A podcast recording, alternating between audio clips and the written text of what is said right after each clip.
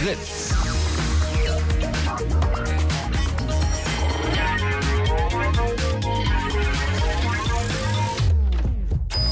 Blue Moon. Die zwei Sprechstunden.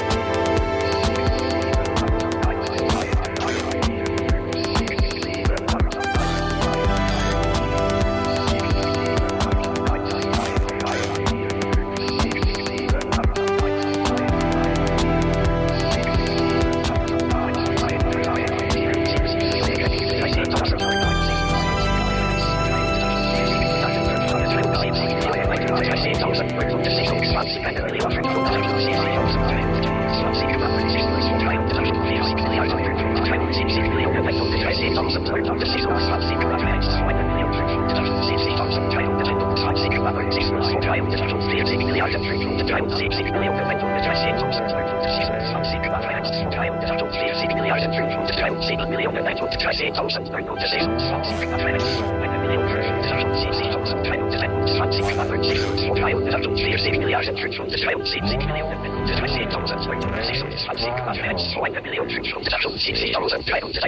Der Sound ist klar. Und wenn man den hört, weiß man ganz genau, es ist der letzte Mittwoch im Monat und wieder Zeit fürs Chaos Radio. Finde den Fehler. Es ist ab jetzt nicht mehr der letzte Mittwoch im Monat, sondern der letzte Donnerstag im Monat, in dem das Chaos Radio immer stattfindet. Aber dort wird es weiterhin und wie gewohnt stattfinden. Heute zu Gast im Chaos Radio, also der Radiosendung des Chaos Computer Clubs, wo folgerichtig Leute vom Chaos Computer Club oder beziehungsweise ähm, befreundeten Institutionen zu Gast sind. Ähm, Nibbler vom CCC, Tag. Einen wunderschönen guten Abend. Und äh, Alex von den Freifunkern. Guten Abend. Das ist aber ganz schön leise und irgendwie funktioniert es gar nicht. Hm. Nehmen wir das hier. Guten Abend. Ah, sehr schön. So, äh, wenn man die Webseite heute tagsüber beobachtet hat vom Chaos Radio, das den Namen ja deshalb trägt, weil die Be Vorbereitungen auch immer etwas chaotisch sind, hat man äh, lesen können, es ginge um Eristik. Das ist jetzt zwar nicht mehr ganz der Fall, ich würde trotzdem gerne wissen, was ist das eigentlich? Ja, also mal schwierig, so ein Thema für ein Chaosradio, wenn man schon ganz viele Themen bearbeitet hat, äh, zu finden und uns fiel auf, dass wir das Chaos in äh, Chaosradio noch gar nicht dran hatten. Naja gut, Folge 23. Ähm, ist äh, auf jeden Fall an der Stelle nochmal äh, eine gute Empfehlung. Aha. Das gibt einen auch einen gewissen Einblick in ähm, das Chaos, äh, was uns da heute entgangen ist. okay, die Sendung, die ihr jetzt gerade nicht hört, die könnt ihr hören, wenn ihr euch das Chaos Radio 23 raussucht. Sehr schön, okay. Ja, also die Theorie ist halt, dass äh, es da Chaos und Ordnung gibt und ähm, ja, dass es Bestrebungen gibt, äh, in äh, diese Welt und alles, was sie zusammenhält, halt ähm, Ordnung zu bringen und äh, die Theorie, dass da auch Chaos äh, nicht schlecht tut und äh, uns wäre es da halt in der Sendung um das Chaos gegangen, ähm, aber das können wir vielleicht ein anderen Mal für alle. so ein bisschen Chaos ist ja immer drin. okay, heute dann aber äh, nicht, nicht Chaos in der Sendung oder nur ein bisschen zumindest. Es geht heute um was ganz anderes, nämlich um Freifunk. Mich persönlich freut das, weil äh, Freifunk ist ein Thema, das ich schon oft so am Wickel hatte, so ein bisschen nebenbei, so kurz hier, die haben wieder was gemacht. Was ist denn das? Erklärt mal kurz, aha, irgendwie Netz. Und das klären wir heute ganz genau und zwei Stunden lang. Ähm, Alex, du bist von den Freifunkern und äh, ja, Freifunk, was ist das eigentlich? Ja, das ist ähm, eine der großen Fragen der Bewegung. Äh, wie definiert sich Freifunk und was, was ist es eigentlich? Und eine der Aussagen ist eigentlich, jeder versteht unter Freifunk was anderes. Für die einen ist es eine große Bewegung, für den nächsten ist es ein digitaler Modelleisenbahnclub über den Dächern Berlins. Ähm, aber grundsätzlich geht es dabei um freie Informationsinfrastruktur. Um okay, jetzt, jetzt, jetzt nochmal so für alle, die äh, das noch nicht, die noch nicht wissen, was das ist. Oh, okay, ja, Nerd Talk beim Chaos Radio. Nee, nee, das, das, ist schon okay, aber ich glaube selbst, äh, selbst wenn man sich mit Rechnern so auskennt, wenn man jetzt noch nicht wüsste, was Freifunk genau ist, könnte man mit, mit Modelleisenbahn über den Dächern äh, auch nicht so viel anfangen.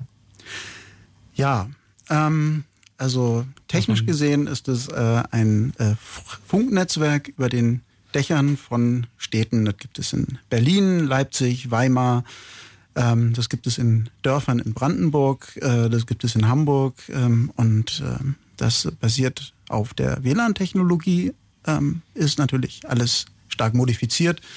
Und auf die Art und Weise können Menschen miteinander kommunizieren und ins Internet gehen. Und äh, die Infrastruktur ist von den Teilnehmern selbst gebaut. Äh, sie basiert auf äh, Open Source, auf Linux und freier Software und äh, darauf, dass man Hardware anpasst und ähm, natürlich Antennen und Funk und Gabeln und so weiter und ganz, ganz, ganz vielen Menschen, die da zusammenarbeiten und äh, ist ein freies Funknetz, beziehungsweise viele freie Funknetze. Also es ist sozusagen, es ist nicht das, äh, das normale Internet, so wie wir es kennen, sondern es ist ein extra gebasteltes äh, Funknetz, wo sich die Freifunker zusammenschließen. Aber an irgendeiner Stelle müssen ja doch wieder ins richtige Internet. Wo passiert das?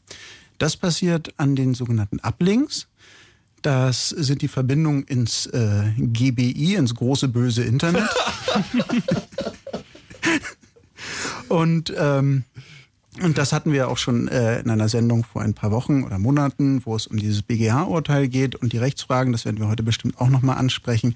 Das sind halt die Leute, die sagen, hey, ich habe so viel Internet, ich kann davon was abgeben und ich gebe das gleich meiner ganzen Nachbarschaft ab.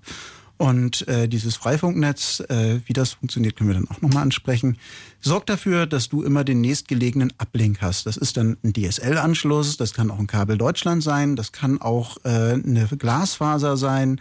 Äh, gibt es auch, also das ist eine Verbindung ins Internet und dieses Netz äh, sorgt dann dafür, dass du, wenn du kein Internet hast, doch Internet hast. Wir haben also so ein ATP-Netzwerk, das heißt, äh, viele Leute schließen sich zusammen und äh, alle geben das Internet, das sie haben, rein und dann teilen das alle miteinander. Genau. Könnte man so sagen.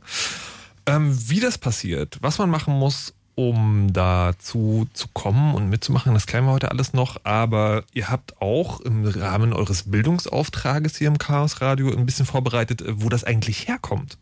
Das finde ich auch ganz spannend, weil ähm, ich dachte ja eher so, also okay, Freifunk, das kommt so vor keine Ahnung, fünf oder sechs Jahren hat jemand gedacht, ah, zu wenig Internet, ah, im Friedrichshain gibt's kein ordentliches DSL, da liegt nur Glasfaser, oh, in Brandenburg gibt's auch noch kein DSL, wir machen jetzt einfach mal was.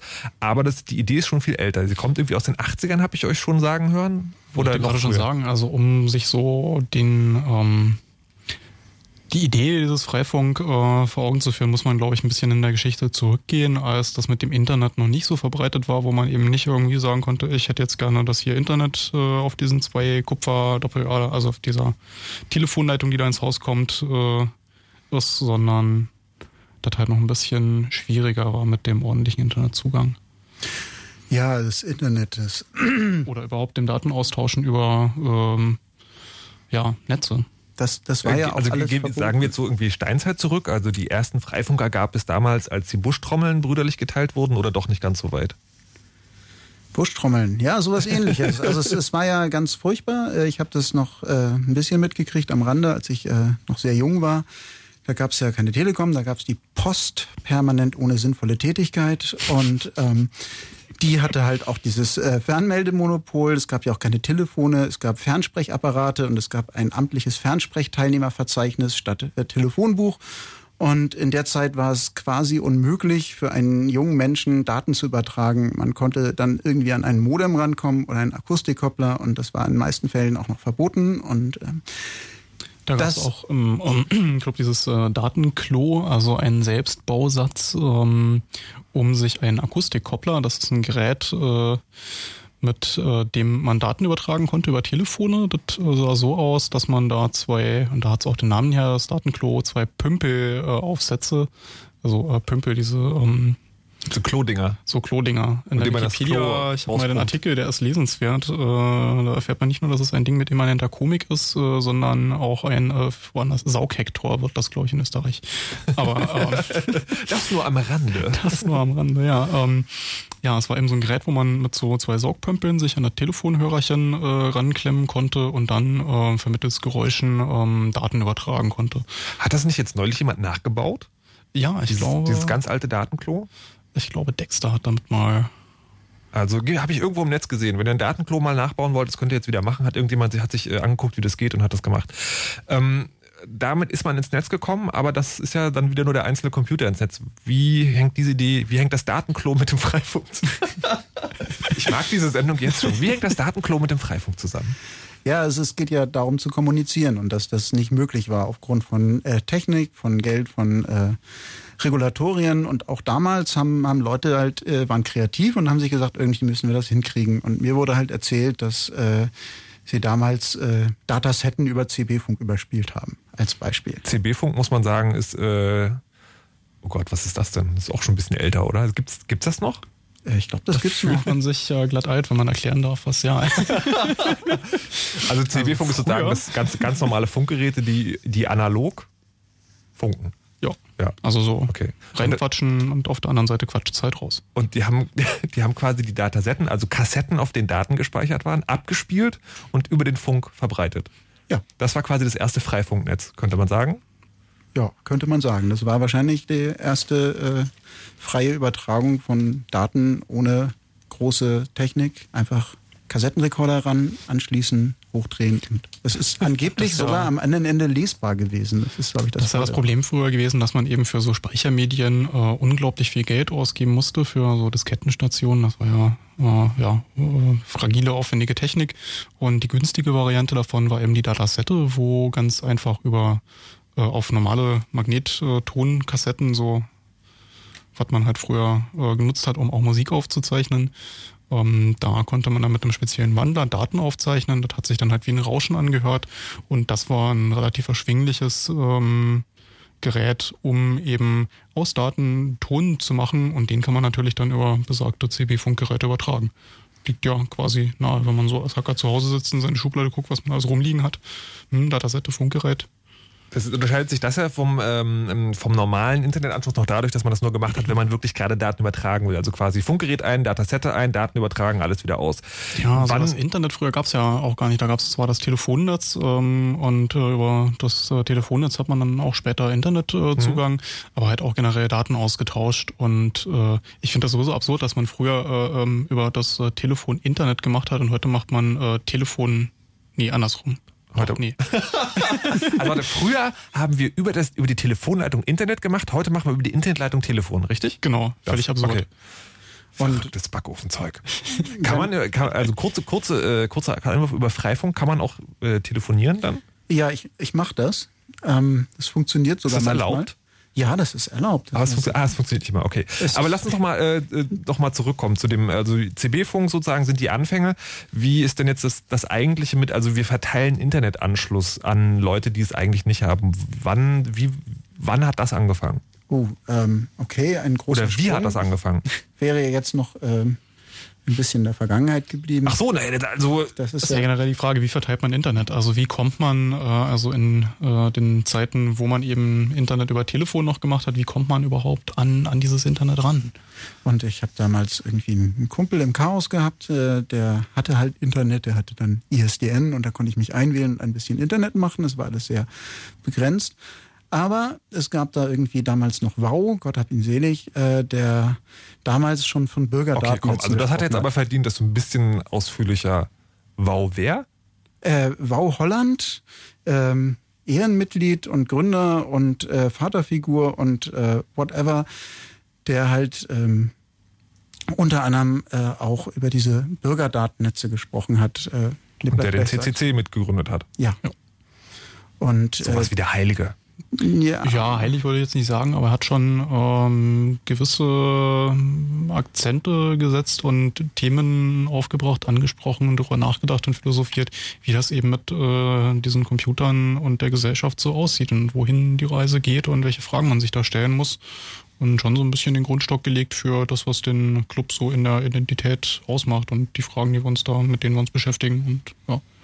Also wenn wir heute über Open Government reden, dann hieß das damals die maschinenlesbare Regierung. Ähm, sehr viele Sachen damals schon angesprochen, die damals keiner verstanden hat und heute äh, macht das jeder und äh, Freifunk ist halt auch so ein Ding. Ähm, Bau hatte damals über Bürgerdatennetze gesprochen und äh, was man dazu sagen muss, ist, die Amateurfunker oder die Funkamateure, wie sie lieber genannt werden, die konnten damals halt schon Daten übertragen. Das war äh, sehr langsam, ich glaube, das war noch langsamer als unsere Telefonleitungen. Ähm, aber die konnten international funken. Äh, die haben dann äh, Packet Radio gemacht, so hieß das, das äh, Protokoll dazu AX25 und äh, konnten sich Mails zuschicken und konnten sich Daten zuschicken und ähm, was WOW damals auch äh, in unzähligen Ausschüssen wohl mit durchgebracht hat, ist, dass man diese Datenübertragungstechnik auch ähm, im CB-Funk verwenden darf. Und äh, da gab es halt eine große Liberalisierung äh, und jeder durfte. Und ähm, dann fing das Ganze natürlich an, dass es, äh, Wow erklärte mir das mal, dass man halt sein eigenes Modem nicht anschließen darf, war alles verboten, musste von der Post sein.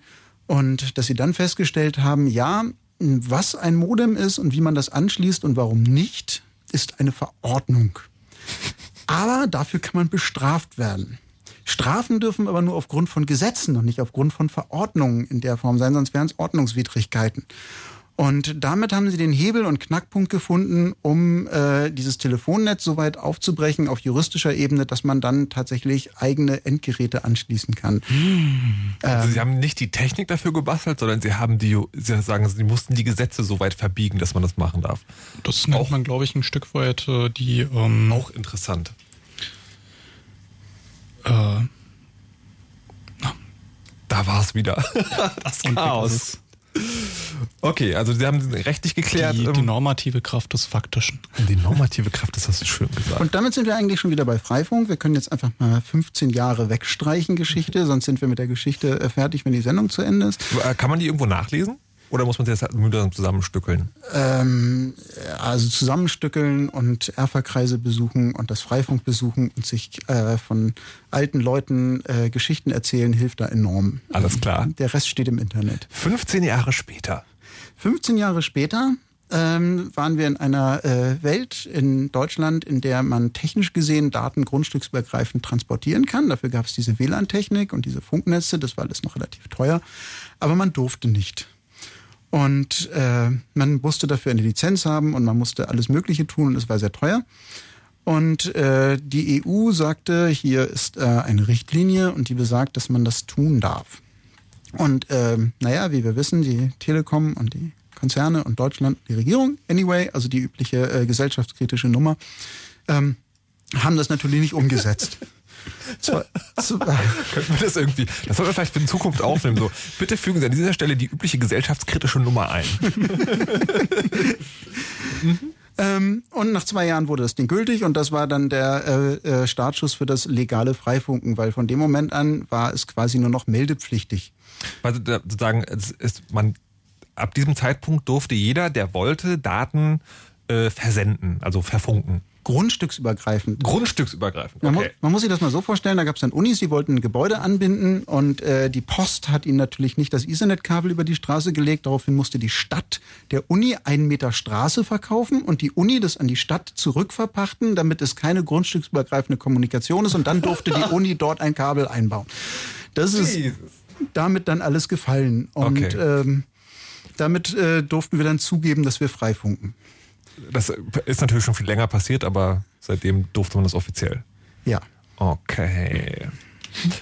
Das ist so ähm, äh, das Geschichtliche. Und dann gab es eine ähm, Treffen in, ich glaube in London war das, da gab es die äh, Consume.net Leute, die dort äh, Access Points aufgestellt haben, ohne Verschlüsselung, gesagt, jeder darf und dazu auch noch Karten gemacht haben, wo sie diese Access Points eingezeichnet haben, sodass jeder, der Netz wollte, es waren damals noch nicht so viele, hat ja auch keine Smartphones und äh, Notebooks selten, aber es gab halt welche, die konnten dann dort ins Internet. Und äh, dann gab es eine Veranstaltung in Djursland. Djursland ist eine Provinz in Dänemark, die ganz, ganz große Strukturprobleme hat. Also das ist sehr, sehr dünn besiedelt. Das ist Open Durban und ähm, die hatten da auch gerade für viel Geld einen tollen Glasfaserring gebaut und dann machte das Kreiskrankenhaus dicht und dann machte die lokale Zeitung dicht und dann sagten diese Bürger, oh mein Gott, wir müssen irgendwas tun, sonst äh, gehen wir völlig vor die Hunde, hier zieht keiner mehr hin, hier ziehen alle weg, hier gibt's kein Netz und Telefon ist auch schwierig und haben Diosnet begonnen und ähm, dort äh, gab es dann wieder so ein großes Treffen. Jetzt habe ich das Treffen in London. Ähm, und äh, das Chaos lebt auch in mir. Ähm, und die haben halt tatsächlich einfach mal äh, ihr, ihren Landkreis vernetzt, haben sich gesagt, okay, eine Druckerpresse ist teuer, wir haben diese Faser, wir bohren diese Faser an, haben halt EU-Förderung gekriegt, haben das Ding angebohrt, haben Antennen auf äh, hohe Punkte gesetzt und haben damals vor, ich glaube, sieben Jahren, fünf Jahren, irgendwie so, ihre äh, ihren Landkreis versorgt mit Netz, mit Intranet, mit äh, internen Diensten und mit äh, Internet und haben damals, glaube ich, schon 30 Prozent der Bevölkerung versorgt gehabt. Und damit war diese Gegend auch für junge Menschen wieder lebenswert und sie haben quasi einfach ihren Landkreis gerettet, weil in einer modernen Gesellschaft ohne Internet geht halt nicht. Und äh, ohne Lokalzeitung ist auch doof. Und dann haben sie halt Server hingestellt und haben dort Lokalzeitung gemacht. Und damit hat einfach ein ganzer Landkreis, eine ganze Region von Dänemark äh, sich selbst aus dem digitalen Abseits befreit und ähm, sich selbst angeschlossen. Und das ist eigentlich dieses Grundthema bei Freifunk. Äh, aha, wir sind uninteressant, an uns kann man kein Geld verdienen, uns gibst du kein Internet, äh, interessiert uns nicht, machen wir halt einfach selbst. Wollte ich gerade sagen, ähm, weil äh, das sind sozusagen die geschichtlichen ersten Schritte, aber mittlerweile ist es ja doch so, dass es eigentlich, also ich sage mal zumindest fast überall in irgendeiner Form Internet gibt. Ist denn Freifunken heutzutage noch ähm, tatsächlich eine praktische Lösung oder ist es eher sozusagen Spaß am Basteln und Machen? Beides. Beides. Also ich habe bei mir zu Hause keinen Internetzugang. Äh, der kommt äh, 100 Meter weiter, der wird einfach über die Dächer gefunkt. Ich kann darüber sogar telefonieren. Das geht nur, wenn die Verbindung besser ist. Äh, viele Aktivisten machen das äh, natürlich nicht, um sich selbst zu versorgen, weil äh, sondern sie machen es für die gute Sache. Sie sagen, es, es macht Spaß, es ist natürlich Spaß am Gerät und mit Technik spielen und irgendwie in schönen Sommertagen auf 20 Geschössern rumklettern und da Antennen anbringen. ähm, aber äh, es ist halt auch dieses Ding, wir brauchen eine freie Informationsinfrastruktur. Das kann nicht sein, dass alle Straßen privat sind. Und ähm, wer die Netzneutralitätsdebatte mitverfolgt hat äh, und diese Zensursgeschichte mitverfolgt hat, äh, der weiß, äh, es ist manchmal sinnvoll, äh, vielleicht den einen mhm. Internetanschluss zu benutzen, auch wenn ein anderer in der Nähe ist weil vielleicht dort zensiert, gefiltert, wie auch immer wird und äh, daher... Und generell einen Plan B in der Hand zu haben. Wir hatten heute in Mitte einen Stromausfall und äh, da kam dann auch wieder auf, Mensch, wenn wir jetzt WLAN hätten, irgendwie äh, auch noch ein paar Straßen weiter, dann hätten wir zumindest noch Netz. Ich meine, Strom kann man mal drauf verzichten, hat ja einen Akku im Notebook, aber... okay, das heißt, ich nehme dem aber, dass ihr noch nicht angeschlossen seid ans Freifunknetz. Nee, äh, das kommt noch, weil da hat's ja äh, DSL und Verpeilung, vor allem da sind wir wieder beim Chaos. Man müsste okay. halt mal aufs Dach steigen und man müsste da mal einen Access Point anbringen und man müsste da mal ein Kabel und so weiter und das ist alles ein bisschen schwieriger. Okay, Access Point und Kabel anbringen und überhaupt, wie funktioniert das Ganze? Das würde ich sagen, äh, klären wir dann gleich. Wir haben jetzt schon mal gelernt, was Freifunk ist und vor allen Dingen, wo es herkommt. Die technischen Gegebenheiten und warum es ein bisschen komplizierter ist, als ich mache meinen Rechner auf und mache das Ding an, hören wir uns nach den Nachrichten an. Wir hören jetzt noch ein Stück Musik, freie Musik aus dem Netz, dann gibt's Nachrichten und dann machen wir weiter hier im Chaos Radio.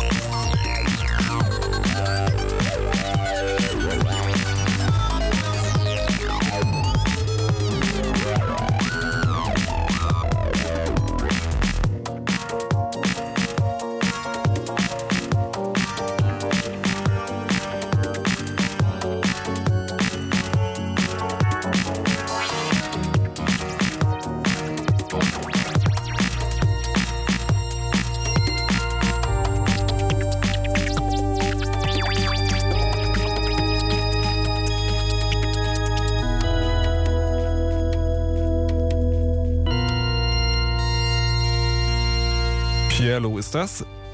Dance or Die Trying ist Creative Commons Musik, könnt ihr euch einfach so aus dem Netz runterladen. Link dazu gibt es unter chaosradio.ccc.de. Dort sind die ganzen Links zu den Musiken und auch weiterführende Links hier zum Thema, wenn ihr sie dort eintragt. Das Ganze ist nämlich ein Wiki, in dem ihr selber mitmachen könnt, was wir hier so reden. Jetzt aber erstmal Nachrichten, Wetter und Verkehr und danach geht's weiter im Chaos Radio.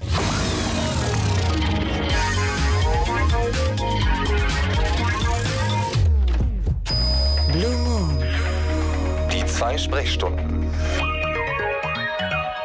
Heute Abend äh, am Donnerstag, wie, bis, äh, wie ab jetzt immer, Chaos Radio mit Nibbler und Alex, Nibbler vom CCC, Alex von den Freifunkern. Denn darum geht es heute um Freifunk. Wir sind ähm, einmal quer durch die Geschichte gerockt in 20 Minuten und da sind natürlich viele ähm, naja, Auslassungen vorgekommen. Aber wir wissen jetzt ungefähr, woher der Freifunk kommt, nämlich aus einem Datenklo und einem Pömpel wenn ich das richtig in Erinnerung habe. Und falls ihr es nochmal genauer nachhören wollt, könnt ihr den Podcast dieser Sendung am Ende hören. Dann stellen wir das nämlich alles online.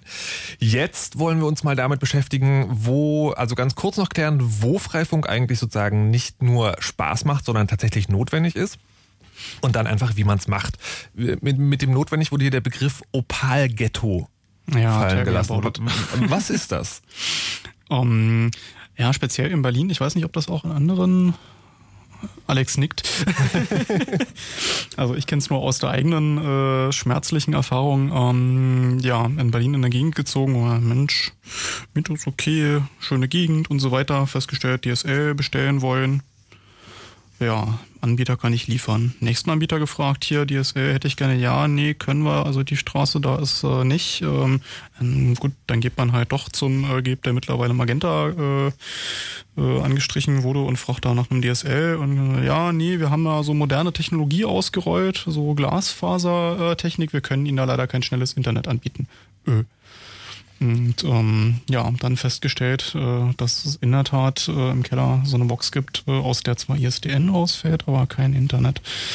Jetzt äh, mu- muss ich nochmal genau Das nachfragen bei dem Punkt. Äh, das, Mhm. Da geht es um Glasfaserleitung. Ja. Und ich habe mal gehört, das ist nicht so, dass es kein Internet über Glasfaser gibt, weil es nicht geht, sondern weil es der Telekom zu teuer ist. Stimmt es? Oder Das ist gut möglich. Also ich weiß zumindest, dass es da äh, Entwicklungen gab äh, über dieses ähm, Opal, also die optische Anschlussleitung heißt das, glaube ich. Alex nickt, super. Du, Alex, man kann im Radio Nicken übrigens nicht hören. Ich, also, ich dachte, ich sag's mal. Also, ja, Ich wollte ja nur bestätigen. okay. Die optische Anschlussleitung. Ja, es, mir wurde da eine Geschichte erzählt. Ich weiß nicht, ob die wahr ist oder nicht. Ähm, und was da dran ist, äh, dass halt ähm, die Post, Post, immer wieder die Post, ähm, der Gilb, die haben halt irgendwie auch schon mal mitgekriegt, dass es dieses Glasfaserzeug gibt und haben ja auch irgendwie, ich, ich weiß gar nicht mehr, wie das hieß, Glasfaserleitungen in einem Pilotprojekt zwischen großen Städten in Deutschland gemacht. Haben sich dann überlegt, hey, äh, optische Anschlussleitung, ganz toll, wir machen hier jetzt mal einen Feldtest und haben von, ich glaube, 20, 30, 40, 50 verschiedenen Unternehmen sich also diese Sets gekauft und gesagt, okay, wir machen jetzt einen Feldtest.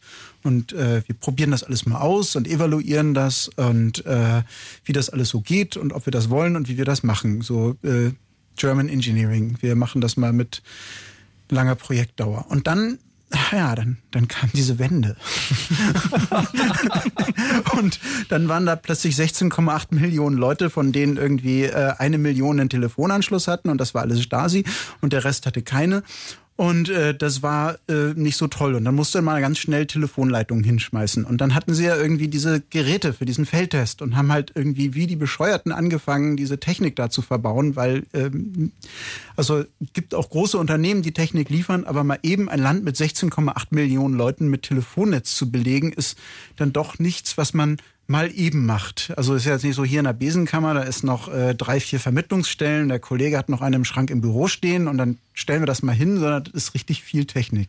Und auch die bestehende Infrastruktur äh, konnte man halt nicht eins zu eins übernehmen, sondern da musste man halt wirklich äh, umbauen. Und da kam das schon ganz gelegen, weil so Glasfasertechnologie ist ja zukunftssicher und äh, kann ja auch dieses ISDN, was man da so äh, heutzutage als Standard hat äh, und äh, konnte wahrscheinlich auch, ich weiß nicht, BTX-Anschlüsse an ich weiß es nicht.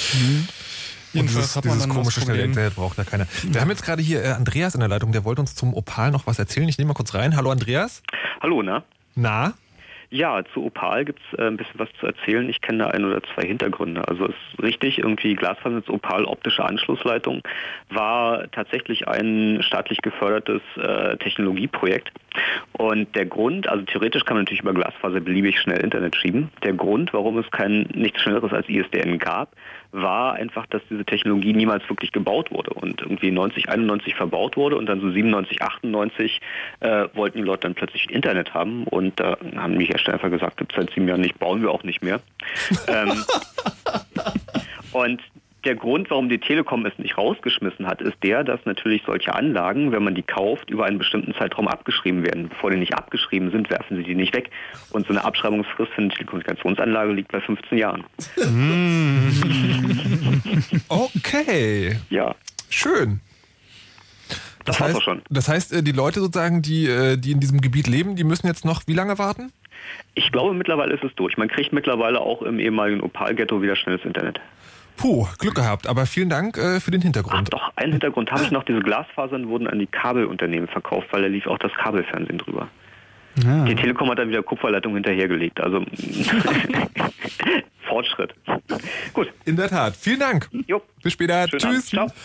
So, hätten wir das also auch geklärt, warum es mit dem Glasfaser und im Internet so kompliziert ist. Ähm, Bevor wir jetzt äh, direkt dazu kommen, mal zu erklären, wie wir das jetzt, äh, wie wir per Freifunk dann in die Opalwüste ähm, das Internet hineinkriegen, nehmen wir noch kurz Lutz ran. Vielleicht klärt sich das ja auch noch von selber. Lutz? Hallo. Ach, du hast eine Frage zum Freifunk. Genau, ähm, ich hätte mal, also erstmal für Felix eine klasse Sache und, und da, da willst du ja mitmachen. Denn ich weiß, wie es ist, kurzzeitig mal irgendwo zu sein und kein Internet zu haben, obwohl man es eigentlich braucht. Mhm. Und da hätte ich bloß mal eine Frage, wie das mit den rechtlichen Aspekten ist. Denn es heißt ja, ähm, du bist äh, du bist dafür verantwortlich, dass keiner über deine Internetleitung ins Internet geht. Denn es gibt ja genug Leute, die sich dann einfach mal was runterladen. Okay. Dann bekommst du irgendwann mal die Rechnung von irgendeiner Firma, weil also da kann ja, ich, äh, kann genau. ich, kann ich zwei Antworten geben, die beiden jetzt nicht äh, sofort die Antwort geben. Das eine ist, wir haben tatsächlich zu diesem speziellen Thema schon mal ganz ausführlich ein ganzes Chaos Radio gemacht. Das ist Chaos Radio 157. Da Aha. wird das ganz ausführlich erklärt. Wir kommen aber heute auf jeden Fall später im Verlauf der Sendung auch nochmal drauf zu sprechen, dass genau das geklärt wird. Also wenn ich da mitmache, welche rechtlichen Sachen, ähm, fange ich mir da ein. Wir würden jetzt erstmal klären, wie das technisch Ach. überhaupt möglich ist, dass ich da dabei bin und dann kommen wir Aha. dazu. Wenn das, wenn wir das hier geklärt haben, noch nicht verständlich genug war, dann rufst du einfach nochmal an. Ja, na gut, dann frag mal schnell nach Hause und mach mal Internet an. Alles klar, mach das. Bis dann, tschüss. So, dann fangen wir jetzt hier also an. Freifunk, wie mache ich das? Also, weil das Ding ist ja, wenn ich meinen Laptop nehme und in einen Kaffee gehe, da klappe ich das auf und äh, dann geht das WLAN an und dann bin ich im Netz und dann kann jeder meine Facebook- und Twitter-Session klauen, wie wir über Firesheep gelernt haben in dieser Woche. ähm, dazu sollten wir vielleicht später auch nochmal sprechen, aber erstmal Freifunk, wie komme ich da ran? Es geht ja nicht so einfach, sondern äh, man braucht dazu irgendwie eine extra Software. Ja, du brauchst einen Browser. Und äh, der hat da oben so eine Leiste. Da kannst du eingeben äh, http freifunk.net und landest da bei einer Startseite und dann ist da eine Liste von unglaublich vielen Städten, Dörfern und Gemeinden, äh, wo es überall schon Communities gibt. Äh, da klickst du dich dann durch, dann findest du äh, die in deiner Nähe und gehst da einfach hin. Die haben nämlich meistens so Termine, wo die sich treffen. Dort findest du dann tatsächlich richtige Menschen, die sind auch alle ganz freundlich und erzählen dir dann, dafür brauchst du einen Router. Und dann sagst du, ja, cool, habe ich schon. Dann sagst, sag, fragen sie dich, ja, was für einen? Dann sagst du, ja, das weiß ich jetzt aber nicht. Hey, wait, halt. Bevor wir so weit kommen, ist das schon der Punkt, wenn ich einfach nur in ein Freifunknetz mich einklinken will? Mm. Mit meinem Rechner? Ah, okay.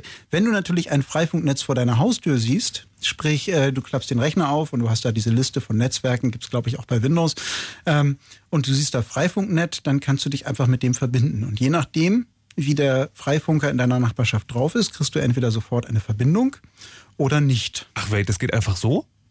Ja, also ich, als ich das letzte Mal, ich muss zugeben, das ist eine Weile her, aber als ich das letzte Mal probiert habe, mich an eine Freifunknet anzuklinken, hieß es so, ja, also im Prinzip eine gute Idee, du brauchst aber zu diese besondere Software, die du dir vielleicht hier noch und überhaupt. Ja, also wenn du jetzt ähm, bei mir in der Nähe rumstehst äh, und dein Notebook aufmachst, dann äh, kriegst du da äh, eine Verbindung und dann kriegst du äh, eine IP-Adresse und dann machst du deinen Browser auf und gehst irgendwie auf ähm, die Webseite und dann wirst du umgelenkt. Mhm. Und dann kommst du auf eine andere Webseite und da steht, lieber Benutzer, das hier ist ein Freifunknetz. Es gibt hier einige Regeln. Bitte kein Filesharing und keine illegalen Handlungen und bitte auch kein unnötiges Streaming, weil äh, wir machen das hier gemeinsam und wir haben nicht so viel Internet, deshalb bitte keinen Missbrauch. Und dann sagst du Accept mhm. oder die kleinen, also du akzeptierst diese Nutzungsbedingungen und es sind Nutzungsbedingungen auch im juristischen Sinne. Das ist äh, ist das quasi schon jetzt die Frage, die Lutz gerade gestellt das hat? Das geht schon in die Lutz-Richtung. Ähm, okay. Und dann sagst du ja und dann wirst du umgelenkt, weitergeleitet zu freifunk.net oder wo auch immer der das gerade eingestellt hat. Und danach kannst du im Internet surfen, normalerweise ungefähr für eine Stunde. Und dann kommt diese Seite wieder und nervt dich. Und ähm, dann klickst du wieder auf Accept und dann kannst du wieder eine Stunde surfen.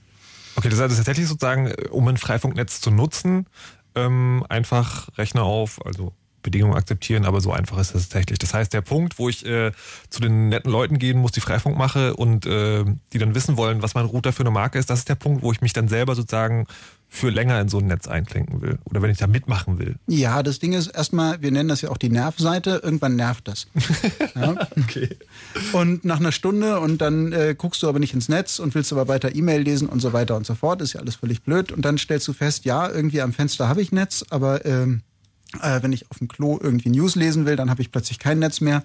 Und dann äh, ist so der Punkt, wo du anfängst mal rauszufinden, wo treffen sich denn die Freifunker und dann triffst du die Freifunker und die erzählen dir dann, ja, ähm, gar kein Thema, dafür brauchst du einen Router oder wir geben dir erstmal ein Testgerät und ähm, dann kommst du wieder und dann äh, muss man eine spezielle Software auf den Router machen, weil die Router, so wie sie aus dem Supermarktregal kommen, natürlich nicht freifunken können. Und äh, wenn das durch ist, dann stellst du diesen Router bei dir ans Fenster und äh, hast dann eine Verbindung ins Netz, aber du hast eigentlich noch viel mehr als eine Verbindung du bist nämlich dann Teil des Netzes. Du bist Freifunk. Es gibt nämlich bei Freifunk nicht dieses Konzept von ich schließe mich da an, sondern es gibt nur das Konzept von ich werde Teil davon. Und in dem Moment, wo du Teil des Netzes bist, wird das Netz größer. Das wird nämlich um dich erweitert und auch stärker und besser und schneller. Okay, bevor wir jetzt philosophisch werden. Nochmal zurück. Auch bis zu deinem Nachbarn, der äh, dein Fenster natürlich nicht hat, über das das Netz reinkommt. Genau, plötzlich kann man das nämlich im Hinterhof sehen oder die Wohnung weiter. Aber, aber nochmal sozusagen zurück zu dem Router. Also du hast ja schon gesagt, man kann jetzt zu den Leuten gehen und kann, äh, kann sich das irgendwie helfen lassen. Vielleicht irgendwie, wenn man die Bitte sagt und Rehaugen macht, wird das sogar für einen gemacht, sodass man das Teil einfach da nur hinstellt. Ähm, aber was genau passiert denn mit dem Router? Also sagen nochmal für den technisch interessierten äh, Neuling, der vielleicht doch wissen will, was, warum genau muss ich jetzt auf dem Router eine Software? Was verändert das da und wozu ist das gut? Ja, er hat mich gebeten, eine komplizierte Sache zu erklären, die nicht einfach zu erklären ist. Ist das das Geräusch, was du gerade gemacht hast? Ähm, das ist die Übersetzungsengine Nerd Mensch Mensch Nerd, die da angeworfen wird. Okay. Und äh, das, es gibt da zwei Dinge, die man einmal erklären muss. Der Unterschied zwischen einem Managed-Netz und einem Ad-Hoc-Netz. Und danach muss man nochmal Routing erklären. Und vielleicht, äh, Nibbler, kannst du was zum Thema Managed-Netz und Ad-Hoc-Netz erzählen? Ja, so ein, so ein, so ein WLAN-Access Point, den man sich zu Hause hinstellt, der ist halt so eine Basisstation, wo man sich anmelden kann. Und so eine Basisstation, die kümmert sich um die Verwaltung der einzelnen Teilnehmer. Da meldet man sich halt an mit seinem, mit seinem Notebook. Da meldet sich irgendwie das Netbook mit an und das Telefon und die können dann darüber Daten austauschen. Allerdings ähm, legt dann da dieser Access Point äh, eben fest, wer wann welche Daten austauschen kann und kümmert sich da so ein bisschen um die Ordnung, während die Geräte, die da eingebucht sind, halt nur Geräte sind, die eingebucht sind. Was natürlich in so einem partizipativen Modell, wo halt jeder äh, Teil des Netzes ist und nicht nur äh, so ein Anhängsel, ein bisschen blöd.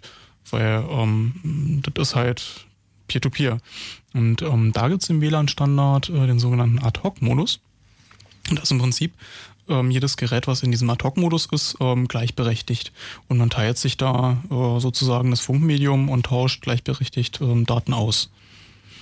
Ja, das heißt sozusagen, also äh, der normale Router, den ich mir irgendwie im Elektronikmarkt meines Vertrauens gekauft habe, der kann das Internet, das bei mir aus der Dose kommt, verteilen kann sich aber nicht gleichzeitig mit anderen Routern darüber abstimmen, wie das jetzt alles äh, funktionieren soll. Und durch diese Software, die aufgespielt wird, wird eben genau das ermöglicht. Also Kommunikation mit anderen gleichartig gestalteten Geräten und eine Abstimmung darüber, wie jetzt Daten ausgetauscht wird. Genau, dafür benutzt man diesen Asshot-Modus. Man muss sich das so vorstellen, wenn man äh, irgendwo sitzt und hat diesen Access Point, dann buchen sich alle da ein.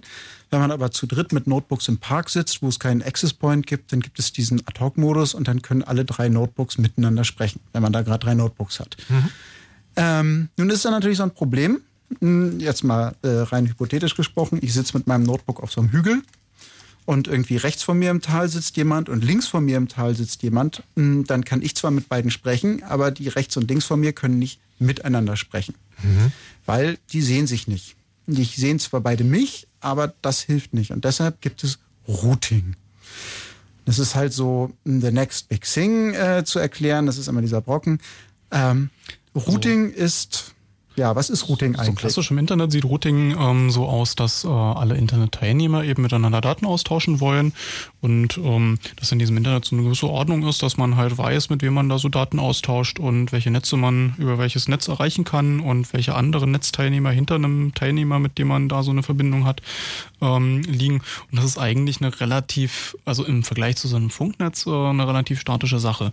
Da gibt's halt Teilnehmer, die neu dazukommen, Teilnehmer, wo halt gerade mal der Link aber äh, ab, abbricht. Aber so im Prinzip ist das äh, was, was man ähm, aus fest zusammengestöpselten ähm, Kabeln. Also das Internet ist im Prinzip äh, ja so eine Zusammenrottung von Leuten, die untereinander Kabel gesteckt haben. Ähm, bei so einem Funknetz ist das natürlich schwieriger, weil da gibt's auch keinerlei ähm, Hierarchie. Man kann sich jetzt nicht irgendwie an einen ISP ranhängen, der gibt einem dann Internet weiter und so weiter, sondern da braucht man ein Protokoll, was ähm, zwischen den einzelnen Teilnehmern vermittelt und allen Teilnehmern mitteilt, wie so die Topologie aussieht, ähm, wie die Pakete in diesem Netz äh, geroutet werden müssen, also weitergereicht werden müssen, damit die Daten auch da ankommen, wo sie hin sollen. Und da das sogenannte Mesh-Routing-Protokolle. Ja, es ist nämlich äh, so eine Sache. Wir haben jetzt diese drei Notebooks, um mal diesen Bild mit dem Hügel und dem äh, Menschen rechts von mir und dem Menschen links von dir äh, zu bleiben. Und äh, jetzt müssen wir erstmal voneinander wissen, dass wir existieren. So, und unsere Notebooks müssen das auch. Ich kann also irgendwie rumbrüllen, Hallo, und dann hören mich die beiden. Und äh, die können auch Hallo zurückrufen. Und dann haben wir auf der akustischen Ebene schon mal geklärt, dass wir da sind. Und äh, die Notebooks machen bei einem solchen Mesh-Routing-Protokoll dasselbe. Das heißt, alle paar Sekunden schmeißt er ein Paket an alle, da steht Hallo drin. Steht tatsächlich, das sind die sogenannten Hello-Pakete. Und ähm, da steht auch noch eine Adresse drin. Und ähm, der äh, Kollege auf der einen Seite und der Kollege auf der anderen, sie machen das Gleiche. Und auf die Art und Weise können wir schon mal feststellen, okay, wir sind zu dritt. So, und auch der im Tal kann feststellen, okay, da ist ja noch jemand in einem anderen Tal und wenn ich mit, jetzt mit dem reden will, dann muss ich das Paket an den Hügel schicken. Und äh, der Typ auf dem Hügel hat auch einen gewissen Überblick und schickt das Paket dann zu dem anderen Menschen im Tal. Das ist dieses Mesh-Routing. Das heißt, wir müssen A, erkennen, Neighbor Discovery machen. Wir müssen erkennen, wer sind unsere Nachbarn und äh, wie gut hören wir die und wie schlecht hören wir die. Und wir müssen die Topologie erkennen. Das heißt, den gesamten Aufbau dieses Netzes. Ich muss halt rausfinden, welchem Nachbarn muss ich ein Paket zuwerfen, damit er es zum Ziel bringen kann. Ich muss sagen, das erinnert mich gerade an dieses, es gibt doch diese Geschichte irgendwie, jeder kennt jeden Menschen auf der Welt um sieben Ecken. Ja. Wo dieses Experiment, wo man sozusagen einen Brief irgendwie an einen gibt und der bringt es dann irgendwann zum Michael Jackson nicht mehr, weil der ist ja schon, aber halt, ne? Zu einem mhm. Entfernten Das ist im Prinzip dieses Ding. Also das, meine Daten werden nicht mehr direkt übergeben, sondern ich muss nur rausfinden, an wen ich es werfen muss, damit es dann letztendlich da ankommt, wo es hin soll. Und das ist auch das, was der Router lernt, wenn ich ihm diese Software aufspiele. Genau, wir spielen da stille Post mit WLAN. okay, aber die Ergebnisse sind hoffentlich besser als bei der stillen Post. Ja, das äh, liegt daran, dass es so Protokolle wie äh, 802.11, also WLAN gibt, die Pakete wiederholen, wenn sie kaputt gehen. Und es gibt Protokolle wie TCP, die das gleiche nochmal auf einer höheren Ebene machen. Und äh, äh, gelegentlich gibt es auch Routing Loops, dann laufen die Pakete im Kreis, weil halt äh, irgendjemand äh, nein du, nein du, nein du, nein genau. du, ähm, das ist auch eine der Herausforderungen, weil wenn sich jemand bewegt in dem Ganzen, dann müssen alle rechtzeitig wissen, dass der sich bewegt hat, sonst laufen Pakete im Kreis. Genau, Routing Loops, ganz, ganz schlimm. Mesh-Routing-Protokollentwickler können da irgendwie furchtbare Albträume von kriegen. das heißt, wenn ich jemanden kenne, der Mesh, äh, der Mesh-Netze äh, entwickelt oder Mesh-Routing entwickelt und ihm rufe, Routing Loop! Dann äh, fängt er an zu spasten und äh, fällt um. Er guckt dich völlig irritiert an und sehr panisch. Ich finde, das ist auch eine wichtige Sache, die man hier im Chaos Radio lernen kann, wie man sozusagen Leute verschiedener Couleur den Wahnsinn treibt. Das ist auch eine sehr wichtige Information, die auch in dem Chaos in uns, was ja hier äh, öfter mal aufgetaucht ist, ähm, ganz wichtig ist. Jetzt äh, wissen wir also, wozu wir diese Software brauchen, die auf den Router draufgespielt wird. Mal und wie gesagt und nochmal gesagt, wenn man da mitmachen will, kann man zu euch gehen ja. und das sozusagen sich dabei so, so helfen lassen, dass man im Prinzip gar keine Ahnung von braucht. Aber wie, wie schwierig und kompliziert ist denn das, das selber zu machen? Ja, jetzt haben wir erstmal wieder mal einen Abstecher in die Geschichte. Okay. Es geht mal wieder ins Chaos, ist ja klar, weil ist Chaos äh, ist äh, Mutter aller Dinge. Ähm, dann gab es diese Hersteller von äh, Routern. Wir nennen die auch Plaste-Router, also diese praktischen kleinen Access Points. Und das ist der, die Firma Linksys gewissen, ge gewesen. Inzwischen gehört sie der Firma Cisco. Und die haben halt so einen Router verkauft. Und dann haben mal Leute rausgefunden, huch, auf dem Router läuft ja Linux aber dafür gibt es ja gar keinen Quellcode. Und Linux ist ja unter dieser GPL, unter der GNU Public License. Und äh, wenn man GPL-Software mitgibt, dann muss man ja auch einen Quellcode dazugeben. Das ist eben das Besondere an der GPL. Ähm, normalerweise sind so ja äh, Lizenzen, also zumindest historisch, ähm, da um die Software zu beschränken, um zu sagen, du darfst mit der Software aber nur das und das und das und das machen und du musst äh, das und das und das machen. Und die GPL dreht den ganzen Spieß um und sagt, wenn du diese Software verwendest, dann musst du den Quellcode dieser Software weitergeben. Und wenn du sie veränderst, äh, dann musst du deine Änderungen auch offenlegen.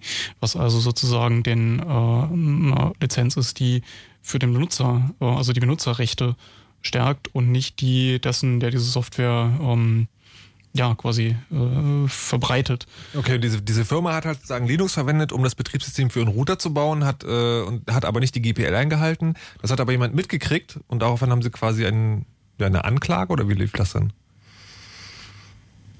Na, es gibt da, ähm, war das Harald? Mm, GPL Violations. GPLviolations.org, glaube ich. Ähm, da ist mittlerweile, ähm, die haben sich das mittlerweile ja, zum Hobby gemacht, sozusagen. Weil es hat auch immer mehr. Es ist so eine Art Abmahnanwalt ähm, für die gute Sache, oder wie? Ja, so kann man sich so vorstellen. okay. Die halt, äh, die, die, die Rechte der Benutzer. Ähm, ich meine, im Prinzip ist das auch im Sinne der Firma, die so Geräte vertreibt, weil es äh, schon ziemlich cool ist, wenn man eine Community hat, die eben an der Software weiterentwickelt. Wenn man sich aus der Community so Software ausleiht, in Anführungszeichen, und die selbst weiterentwickelt, warum sollte man da nicht äh, der Community was zurückgeben und gegenseitig davon profitieren?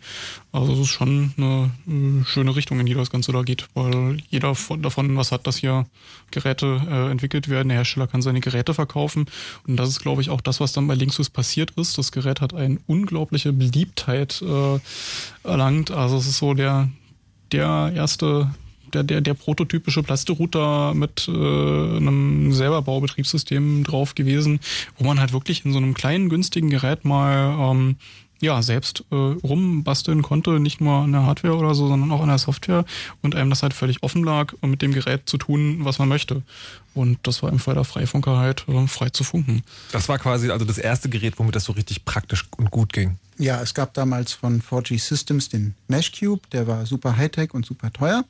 Und es gab von Linksys den WRT. Der WRT 54G hieß er damals. Und Plötzlich war es möglich, für 60, 70 Euro ein Gerät zu bekommen. Das hatte WLAN, da lief ein Linux drauf und damit konnte man basteln. Und das haben unglaublich viele Leute getan. Und dann gab es die verschiedensten Linux-Distributionen für Router. Das gab Tomato WRT und Didi WRT und ganz wichtig OpenWRT. Das ist halt ähm, damals äh, entstand das alles. Und äh, mit diesen Geräten und mit diesem WRT war die Grundlage geschaffen, um eine Firmware zu bauen. Man muss dazu sagen, wenn man so ein Gerät hat und das hat keinen Bildschirm und keine Tastatur, sondern nur ein paar Anschlüsse, dann nennt man die Software, die da drauf läuft, Firmware. Es ist aber im Prinzip sagen, um es mal ganz einfach zu formulieren, nichts anderes als so eine Art Windows für den Router. Ja, genau. Das ist so ein System, was läuft da drauf. Das ist auch ein Rechner, der hat eine 200 Megahertz CPU, der hat 16 Megabyte RAM, der hat auch ein bisschen Flash-Speicher, der hat Ethernet, hat WLAN. Das ist eigentlich nur ein Computer. Und wenn man ein bisschen lötet, dann hat er sogar eine Konsole. Und ähm, also was, wo man irgendwie ähm, um, Text reinwerfen kann und Text rausfällt. Mhm. Ja, bedienen kann und die Leute haben alle möglichen Dinge mitgemacht. Die haben die umgebaut zu MP3-Playern, die haben damit Klobeleuchtungen gesteuert, die haben damit äh, Daten übertragen sowieso. Das Schickste, was ich mal gesehen habe, war so ein fahrbarer WAT, wo man irgendwie so, ein, so, so Räder drunter hatte und dann nach vorne diese klassischen zwei Antennen äh, mit einer Kamera dran, äh, der dann eben durch die Gegend gefahren ist und äh, die man über WLAN fernsteuern konnte. Die waren auch auf der H. Ah, okay. Im Wireless Village. Schick. Das gibt es jetzt auch als fliegend. Der, der WRT wurde quasi der C64 der Neuzeit, äh, wo man am C64, muss man sagen, das ist ein Homecomputer, hatte den User-Port, da konnte man alles Mögliche anschließen und das hieß immer, wenn es einen C64-Freak mit einem Düsentriebwerk gegeben hätte, dann hätte es auch ein Düsentriebwerksinterface für C64er gegeben. Okay, jetzt gibt also diese Router und da kann man dieses Betriebssystem draufspielen und äh, das ist jetzt genau wie schwierig? Ja, das ist gar nicht so schwierig. Es gibt nämlich den ähm, Sven Ola. Der Sven Ola hat sich dann mal hingesetzt und hat das damalige OpenWRT genommen und hat daraus die Freifunk-Firmware gemacht. Das heißt, er hat dieses äh, Unix, dieses Linux genommen und hat dann eine schicke äh, Benutzeroberfläche, so ein Webinterface äh, gebaut, was auch Freifunk-Style aussieht und mit Hilfetexten und so weiter und so fort und Voreinstellungen. Und das kann man ganz einfach über das Webinterface seines Routers darauf flashen. Sprich, man sagt Firmware-Update und statt Firmware-Update macht man Firmware-Austausch. Und äh, wenn man das gemacht hat, da muss man halt eine Datei hochladen, kennt man vielleicht auch von seiner Fritzbox, wo man das auch machen kann. Ähm, und das gemacht hat, dann dauert das fünf Minuten und dann kommt der Router zurück und plötzlich steht da nicht mehr Linksys, sondern dann steht da Freifunk. Und dann habe ich das Ding da aufgespielt und äh, mache es an und stelle es ins Netz oder muss ich dann noch irgendwie mich durch irgendwelche Einstellungen kämpfen? Ja, du ja ein Kampf, also früher war es ein Kampf, inzwischen geht es. Ähm, äh, du musst dir dann halt noch eine IP klicken. In Berlin gehst du dann auf ip.berlin.freifunk.net, meldest dich da an, sagst, liebes Freifunk, ich hätte gerne eine IP-Adresse. Dann sagt er, hier hast du eine IP-Adresse, dann füllst du die da ein. Ähm, und äh, sagst okay und dann dauert das wieder ein bisschen und äh, dann sollte das eigentlich funktionieren. Es gibt da so eine Checkliste äh, und wenn alle Häkchen gesetzt sind, dann ist dein Router konfiguriert. Alles klar. Und falls ich an irgendeiner Stelle äh, äh, mein, wie heißt das, mein, ein Gerät kann man bricken, ne? Brick von Ziegelstein vom Englischen, wenn irgendwas schief geht, dann sozusagen ist es funktionsunfähig. Ja. Kann man das, kann man sich einen Router, wenn man selber bastelt, wirklich ganz kaputt machen damit? Man sollte halt den Strom nicht rausziehen, wenn man da gerade Firmware aktualisiert. Das ist immer ganz schlecht. Aber ansonsten. Ähm, also man kann den Aufwand zum Debricken erhöhen. Okay, aber also sagen, es gibt, sagen, im Zweifelsfall kann ich mit dem gebrickten Router immer zu euch kommen und ihr habt dann noch eine Lösung. Oder gibt es tatsächlich meistens? Meistens. Also, okay, also wenn, wenn man sozusagen, wenn man nicht ganz risikofreudig ist, dann doch lieber gleich zu euch. Dann nehme ich dem. Es ist ziemlich schwer, die Dinger kaputt zu kriegen. Also es ist, äh, es ist, ich habe einen Router in den letzten sieben Jahren gesehen, die wir nicht wieder hingekriegt haben. und, okay. und er hat viele Router gesehen. Er hat äh, viele Router gesehen und deswegen ist er gerade an folgender Stelle.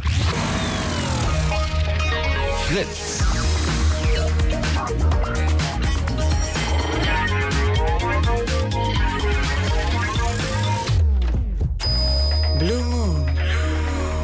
Zwei Sprechstunden.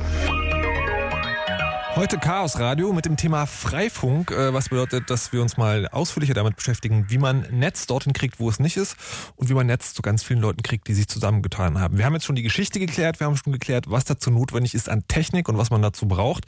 Wir werden uns gleich mal ein bisschen mit dem mit der praktischen Umsetzung, also was man damit macht, mit dem Recht, äh, das war ja auch eine kurze Frage, beschäftigen. Vorher gibt es ein kleines Stück Musik, die ihr euch auch aus dem Netz ziehen könnt und die kommt von Bitcruncher.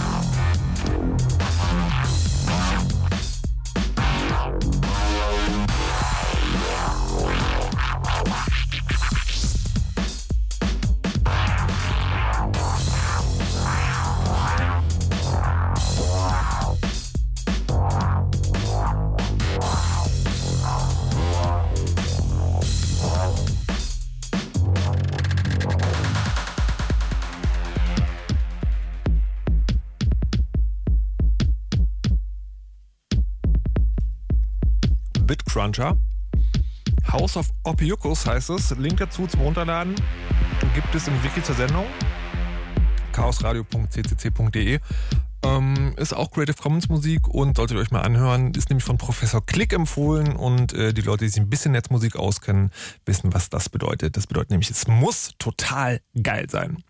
Wir machen jetzt hier weiter mit dem Chaos Radio, wo Nibbler vom CCC und Alex von den Freifunkern zu Gast sind, weil wir heute nämlich genau über Freifunk sprechen. Wir haben uns schon ein bisschen was geklärt. Was ist Freifunk eigentlich? Ach so, du könntest eigentlich nochmal, Alex, noch eine Definition dazu bringen, weil du meinst ja, es gibt irgendwie ganz viele Definitionen. Wahrscheinlich mehr Definitionen, als es überhaupt Freifunker gibt. Aber was ist Freifunk eigentlich?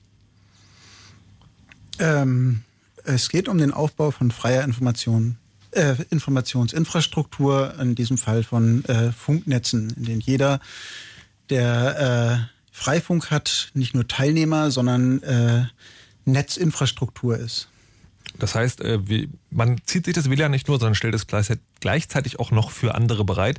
Wir haben jetzt im Laufe dieser Sendung schon geklärt, äh, wo das herkommt, also geschichtlich. Da ging es um Datenklos. Dann haben wir ähm, geklärt, wo das, äh, wie, wie, was man machen muss, um daran teilzunehmen. Es geht relativ einfach, wenn man einfach nur ins Netz will, wenn man klappt den Rechner auf und äh, loggt sich ein und klickt eine Einverständniserklärung, dass man keinen Unsinn macht. Und wenn man selber das ganze Netz teilen will, also mit anderen auch mitteilen will, dann stellt man sich einen Router, der auf eine besondere Art und Weise behandelt wurde, ins Fenster.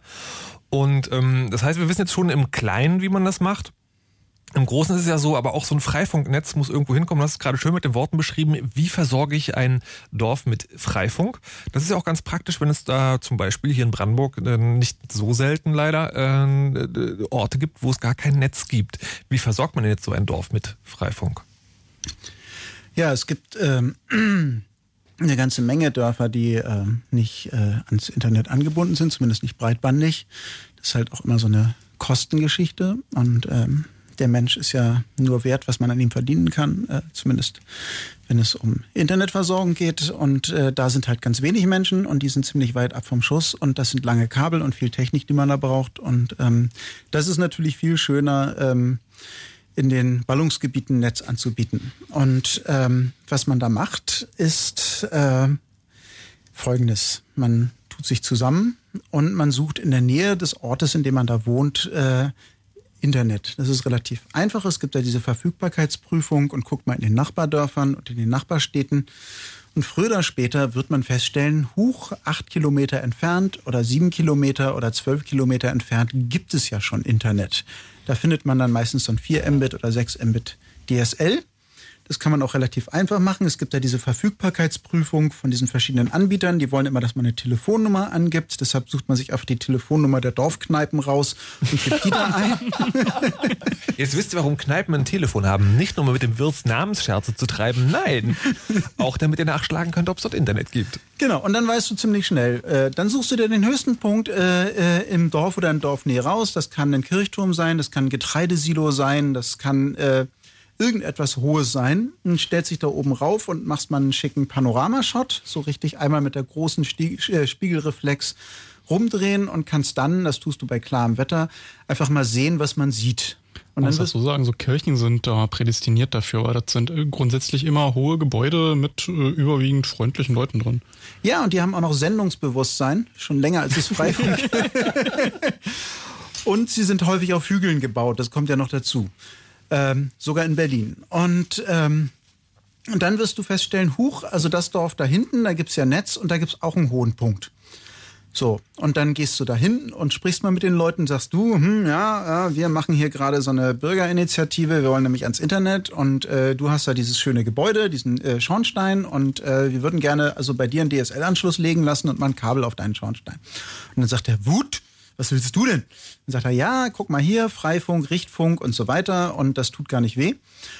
Und äh, jetzt kann man ungefähr drei Monate ähm, Kommunikation äh, und interne Abstimmung überspringen und äh, baut dann äh, Geräte. Und zwar baut man an sein Kirchturmgerät oder an sein Getreidesilo und das ist so eine Richtfunktechnik.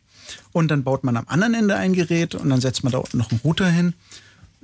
Und dann hat man ähm, auch ohne Probleme über acht Kilometer, über zwölf Kilometer, wenn da kein Hügel zwischen ist, eine Funkverbindung. Kön könnten wir noch ein bisschen genauer spezifizieren, was heißt ein Gerät an den Kirchturm bauen? Ja, ähm, Also noch vor drei Jahren war das alles furchtbar aufwendig und anstrengend. Da gibt's auch ganz, ganz schicke Bilder äh, unter Freifunknet. Da sieht man dann so Schaltkästen mit jede Menge Technik drin und Geräte und Antennenkabel und Anschlussadapter und so weiter. Inzwischen gibt es Unternehmen, die kleine, praktische, handliche Hardware für wenig Geld herstellen. Das heißt, man hat dann mh, mm, so eine Plastikbox, die hat so eine Aufnahme, damit man die mit zwei Kabelbindern an den Rohr oder an den Masten festmachen kann. Da steckt man noch ein Kabel rein, das Strom kommt auch über dieses Kabel und äh, da läuft, man glaubt es kaum, eine Freifunkfirmware drauf. Und ähm, sozusagen so ein Plasterrouter nur in, genau für den Zweck optimiert, wo man halt eine Antenne dran hat, äh, die entsprechend äh, gerichteter ist, also gerichtet, so wie man das halt gerade braucht.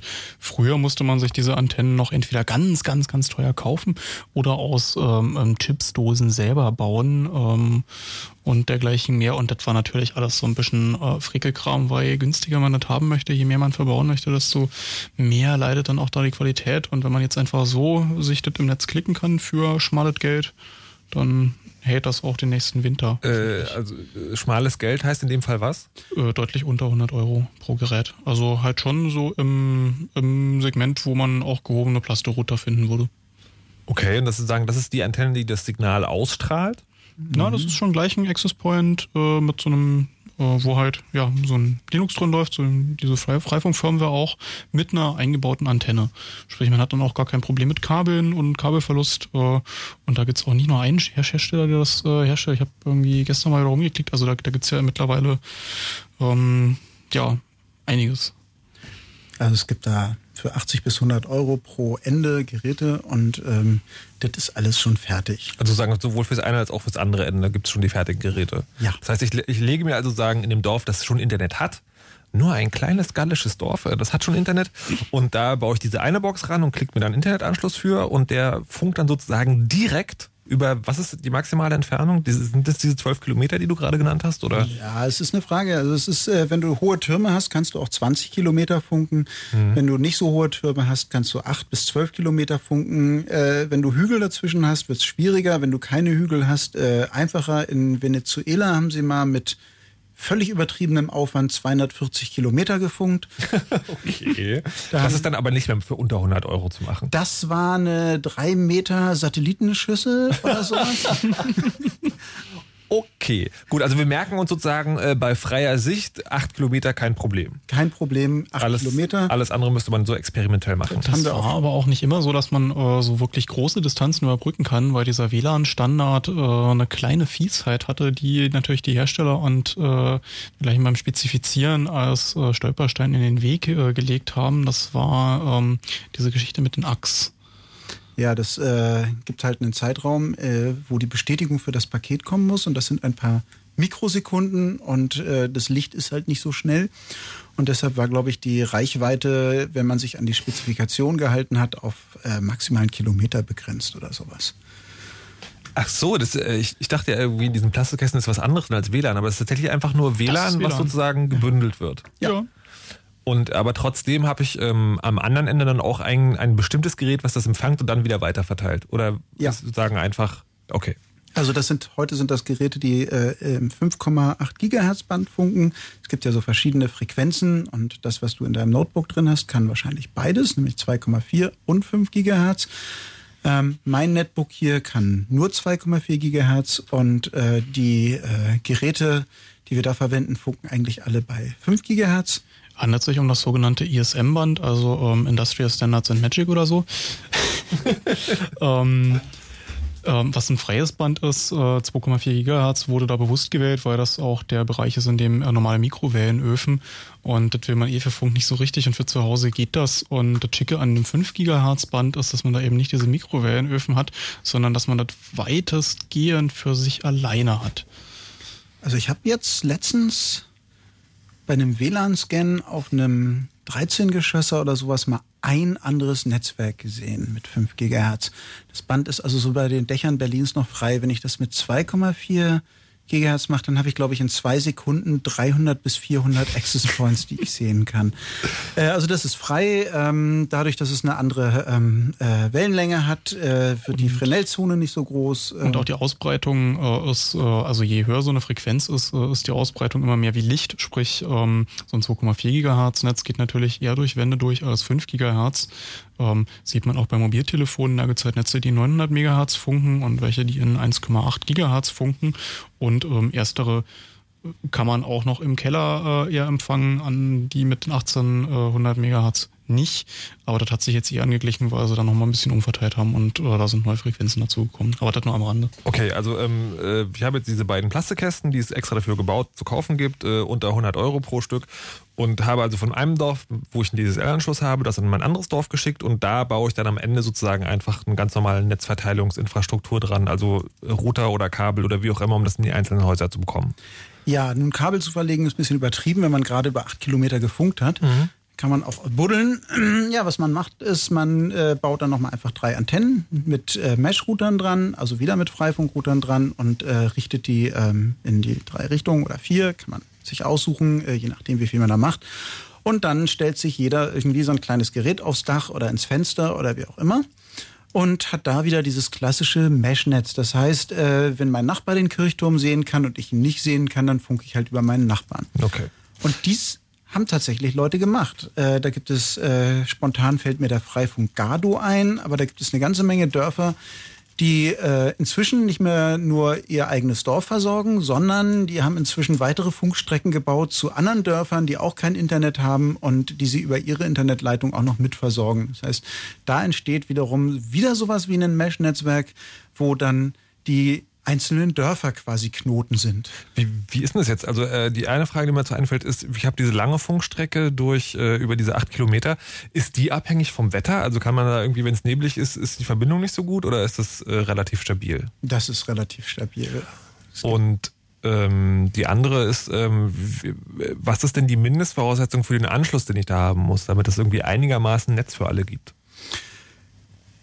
Ja, also äh, einigermaßen ja. Netz. Äh, es ist, äh, man muss sich immer mal vorstellen, äh, das ist für mich ganz schwer vorstellbar. Man sitzt da und Netz heißt irgendwie Modem oder ISDN. Da kommen 64 Kilobit durch. Und wenn ich das bündel, kommen 128 durch.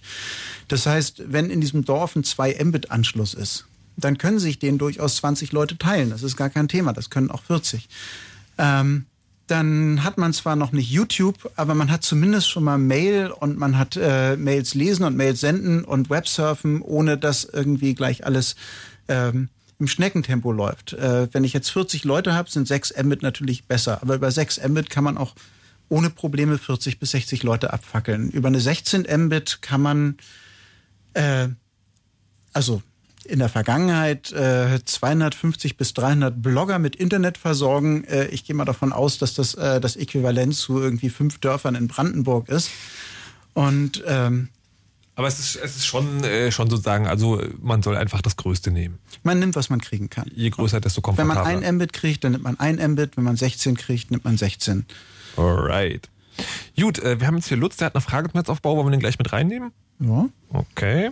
Hallo Lutz. Hallo Lutz. Hallo Lutz. Hallo nochmal. Du bist doch also, derselbe hier von vorhin, genau, oder? Alles klar. Genau. Du hast noch eine Frage zum Netzaufbau. Genau. Ähm, mal angenommen, ich habe jetzt zum Beispiel eine 2 MB, also Megabyte Leitung und äh, will jetzt äh, mich an dieses äh, Freifunknetz mit ranklemmen, also als äh, Geber und äh, will jetzt aber nicht die kompletten 2 Megabyte geben. Kann ich denn einstellen, dass jetzt zum Beispiel von meiner Internetverbindung, sagen wir 1,5 oder 1 Mbyte an diese äh, Freifunk geht und das andere behalte ich selber?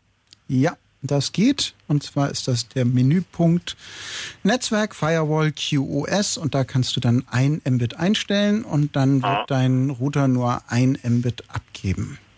Mhm. Und dann wegen der Reichweite, ich wohne ja ähm, in Oranienburg zum Beispiel und da sind ja hohe Häuser und ich wohne jetzt nicht ganz so hoch, ich wohne in einem Einfamilienhaus nah am Rande. Und ja, was wären so eine also ich kann mir jetzt keinen Turm leisten, dass ich da jetzt ihn hinbaue und dann jetzt äh, noch Man muss Opfer bringen. Denn ich kann mir jetzt vorstellen, wenn ich den jetzt aufstelle, dass der dieselbe Reichweite hat wie ein ganz normaler WLAN. Also Ja, da besorgst du dir ein paar Spackschrauben und Dachlatten im Baumarkt und baust dir einen Turm. Nein, ähm, generell kannst du oben an den Antennenmasten ran und kannst mal in die eine oder andere Richtung funken. Äh, und damit kommst du schon ganz schön weit. Und äh, wenn du ein Hindernis hast äh, und das ein Wohnhaus ist, dann äh, kannst du ja auch mal Zettel in den Briefkasten werfen oder ans schwarze Brett hängen und Mitstreiter suchen. Und dann hast du plötzlich jemanden im höheren Haus, der macht mit. Und wenn der mitmacht, dann leitet der das ja schon wieder weiter, weil jeder, der mitmacht, vergrößert das Netz ja. Also Wie ist das, wie ist das mit Repeatern zum Beispiel? Die vergrößern ja auch teilweise die Reichweite. Kann man da ein paar Repeater zwischenklemmen? Jeder Freifunkrouter ist sowas wie ein Repeater Plus Plus on Steroids. Ah. Also äh, Repeater sind ziemlich dumme Geräte, die einfach nur repeaten und äh, die Freifunkrouter machen Repeater Deluxe. Ah. Und äh, das Freifunknetz ist quasi ein Netz, was nur noch aus Repeatern besteht.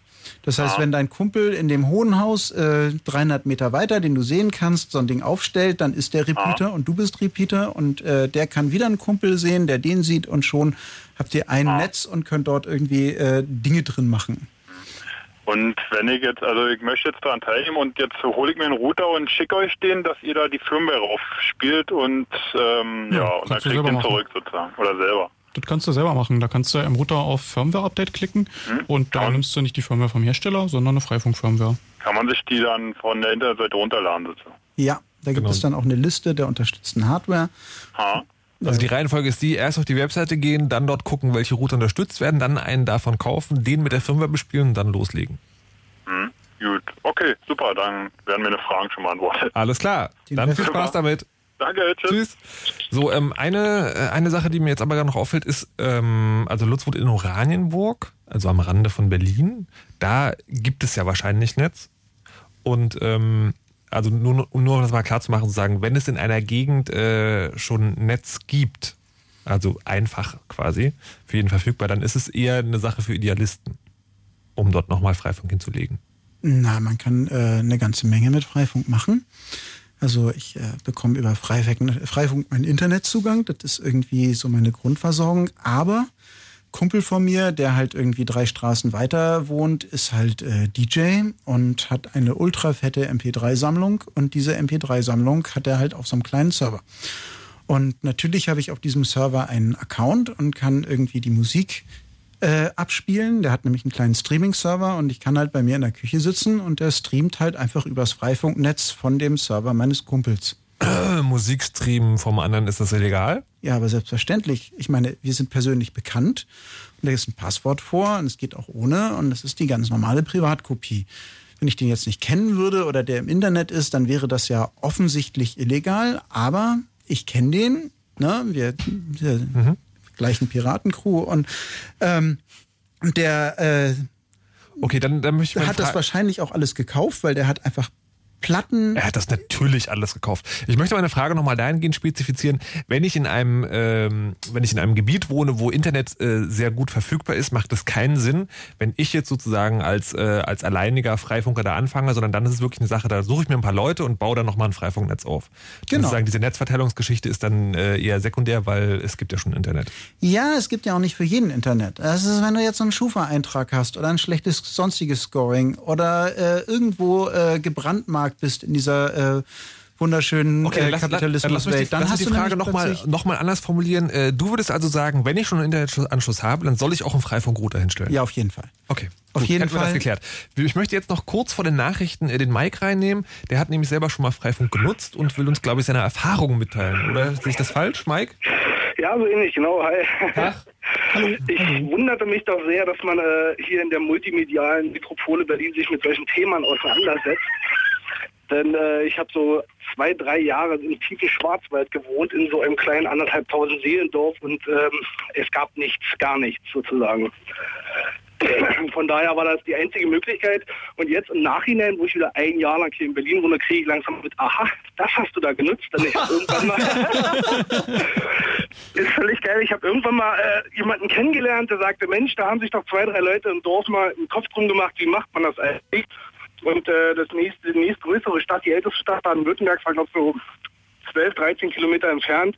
Und über sage und schreibe 56 Kilometer Richtfunkstrecke war dann diese Internetverbindung möglich. Sportlich. Ja, mit Bergen geht sowas, das ist großartig. Ja, es war wirklich äh, fantastisch. Aber bei schlechtem Wetter und äh, vielen Blitzen und Stürmen, ähm, ja, die Aber- nächtliche Poker-Session war da oft unterbrochen. Aber immerhin, es gab Netz. Wie habt ihr das finanziell geregelt? Äh, das war auch noch ein Thema, was mich mal jetzt äh, interessieren würde. Ähm, Freifunkmäßig habe ich jetzt immer so gehört, jeder schließt sich an. Da ist es irgendwie anders gelaufen. Also ähm, eine Firma hat sich da selbstständig gemacht und ähm, hat die Hardware angeboten. Und wir haben ein D-Link-Modem gekauft für einen 100 ungefähr und mussten eine Antenne, die ungefähr 900 Euro wohl hätte kosten sollen, für ungefähr 20, 30 Euro, wenn ich mich recht entsinne, noch äh, mieten. Für das ganze Dorf aber. Äh, nein, für einen Haushalt.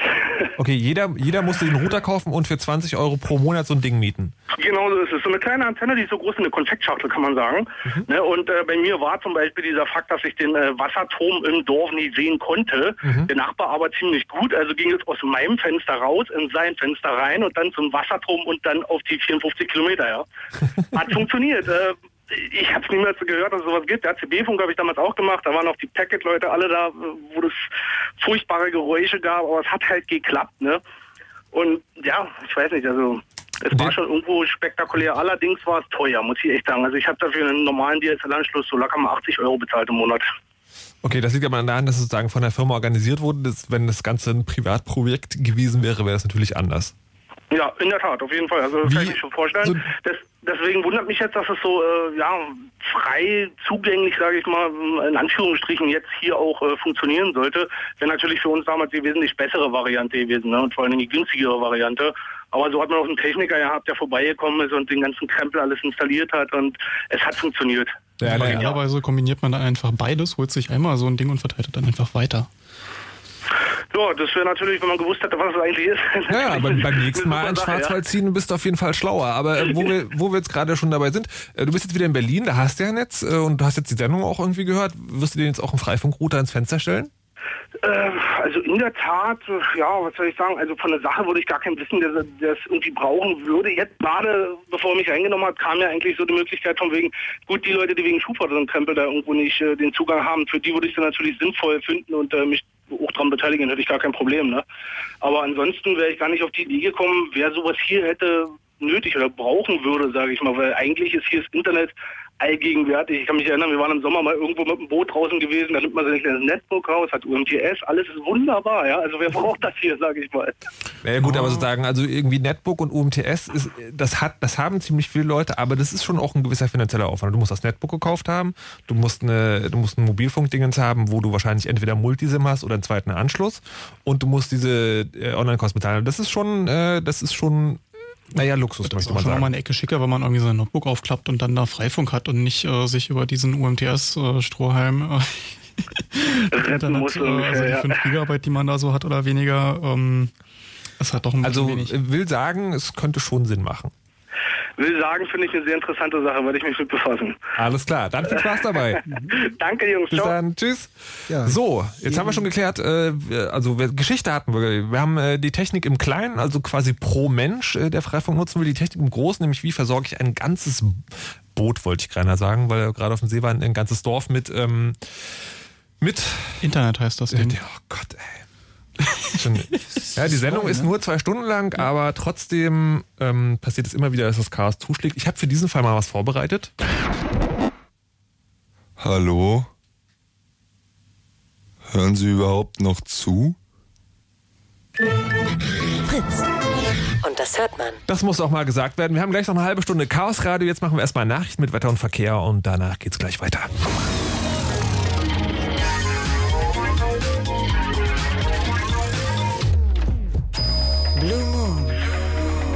Zwei Sprechstunden. Heute Chaos Radio mit äh, mir, der ich hier Knöpfchen drücken und so ein bisschen rummoderieren darf und außerdem Nibbler vom Chaos Computer Club. Hallo. Tag nochmal und Alex von den Freifunkern. Es geht nämlich heute um Freifunk. Wir haben gerade, es gibt einen Chat zur Sendung im IRC und da hieß es gerade selber hier Chaos äh, Computer Club und überhaupt Personalausweis neu, müsste man dann nicht mal und überhaupt, das gab's letztes Mal schon. Also wenn ihr euch für das Führen wieder des Personalausweis interessiert, dann könnt ihr auf chaosradio.ccc.de gehen und dort den letzten Podcast vom letzten Chaos Radio runterladen.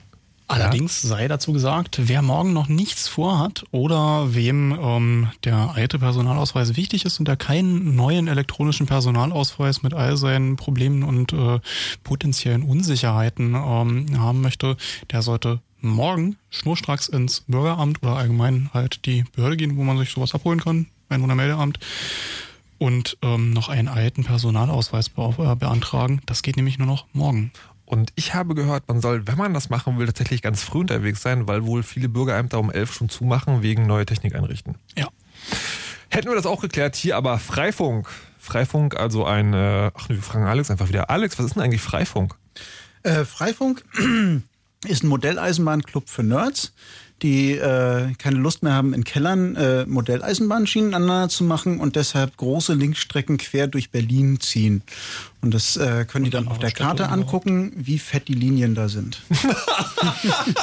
das Ganze wird nur gemacht, damit es auf der Karte geil fett aussieht. Ja. So, wir haben schon geklärt, äh, wie man dazu gekommen ist, geschichtlich, wie man technisch dazu kommt. Ähm, also im Prinzip sendungsmäßig sind wir jetzt in der Situation, dass wir hier Freifunk am Start haben. Was kann ich denn jetzt damit machen? Ja, äh, unglaublich viel. Also technisch gesehen hast du ein, höre ich mich krieg? Okay. Ja. Ähm, technisch gesehen hast du ein Intranet. Ähm, das heißt, du hast da ein Netzwerk, damit kommst du einmal ins Internet und du kannst mit anderen Teilnehmern dieses Netzwerks kommunizieren. Kommunikation kann ganz viel sein. Kann sein, dass du jetzt die ähm, im Hausprojekt wohnst und da ist eine Punkband und die hat einen Auftritt und dann kannst du das ins Freifunknetz streamen. Äh, oder ähm, Wurde, glaube ich, sogar schon gemacht. Oder da gibt es einen Kirchturm und da gibt es ein Falkennest und äh, mit einem Turmfalken. Und dann kannst du deine Webcam aufhängen und kannst diesem Falken beim Brüten zuhören. Das machen zum Beispiel die Kiezfunker. Vom Freaks. Die haben da halt äh, einen Rechner hingestellt und eine Kamera hingemacht und äh, das ist sowieso, die Technik muss funktionieren, weil wenn der Falke brütet, dann kann man da keine Antennen schrauben, aber dafür kann man dem Falken zusehen und haben die Falkencam. Das geht einmal innerhalb des Freifunknetzes und das geht natürlich auch im Internet, weil es wird auch noch hochgeladen. Aber ist natürlich nicht so schick.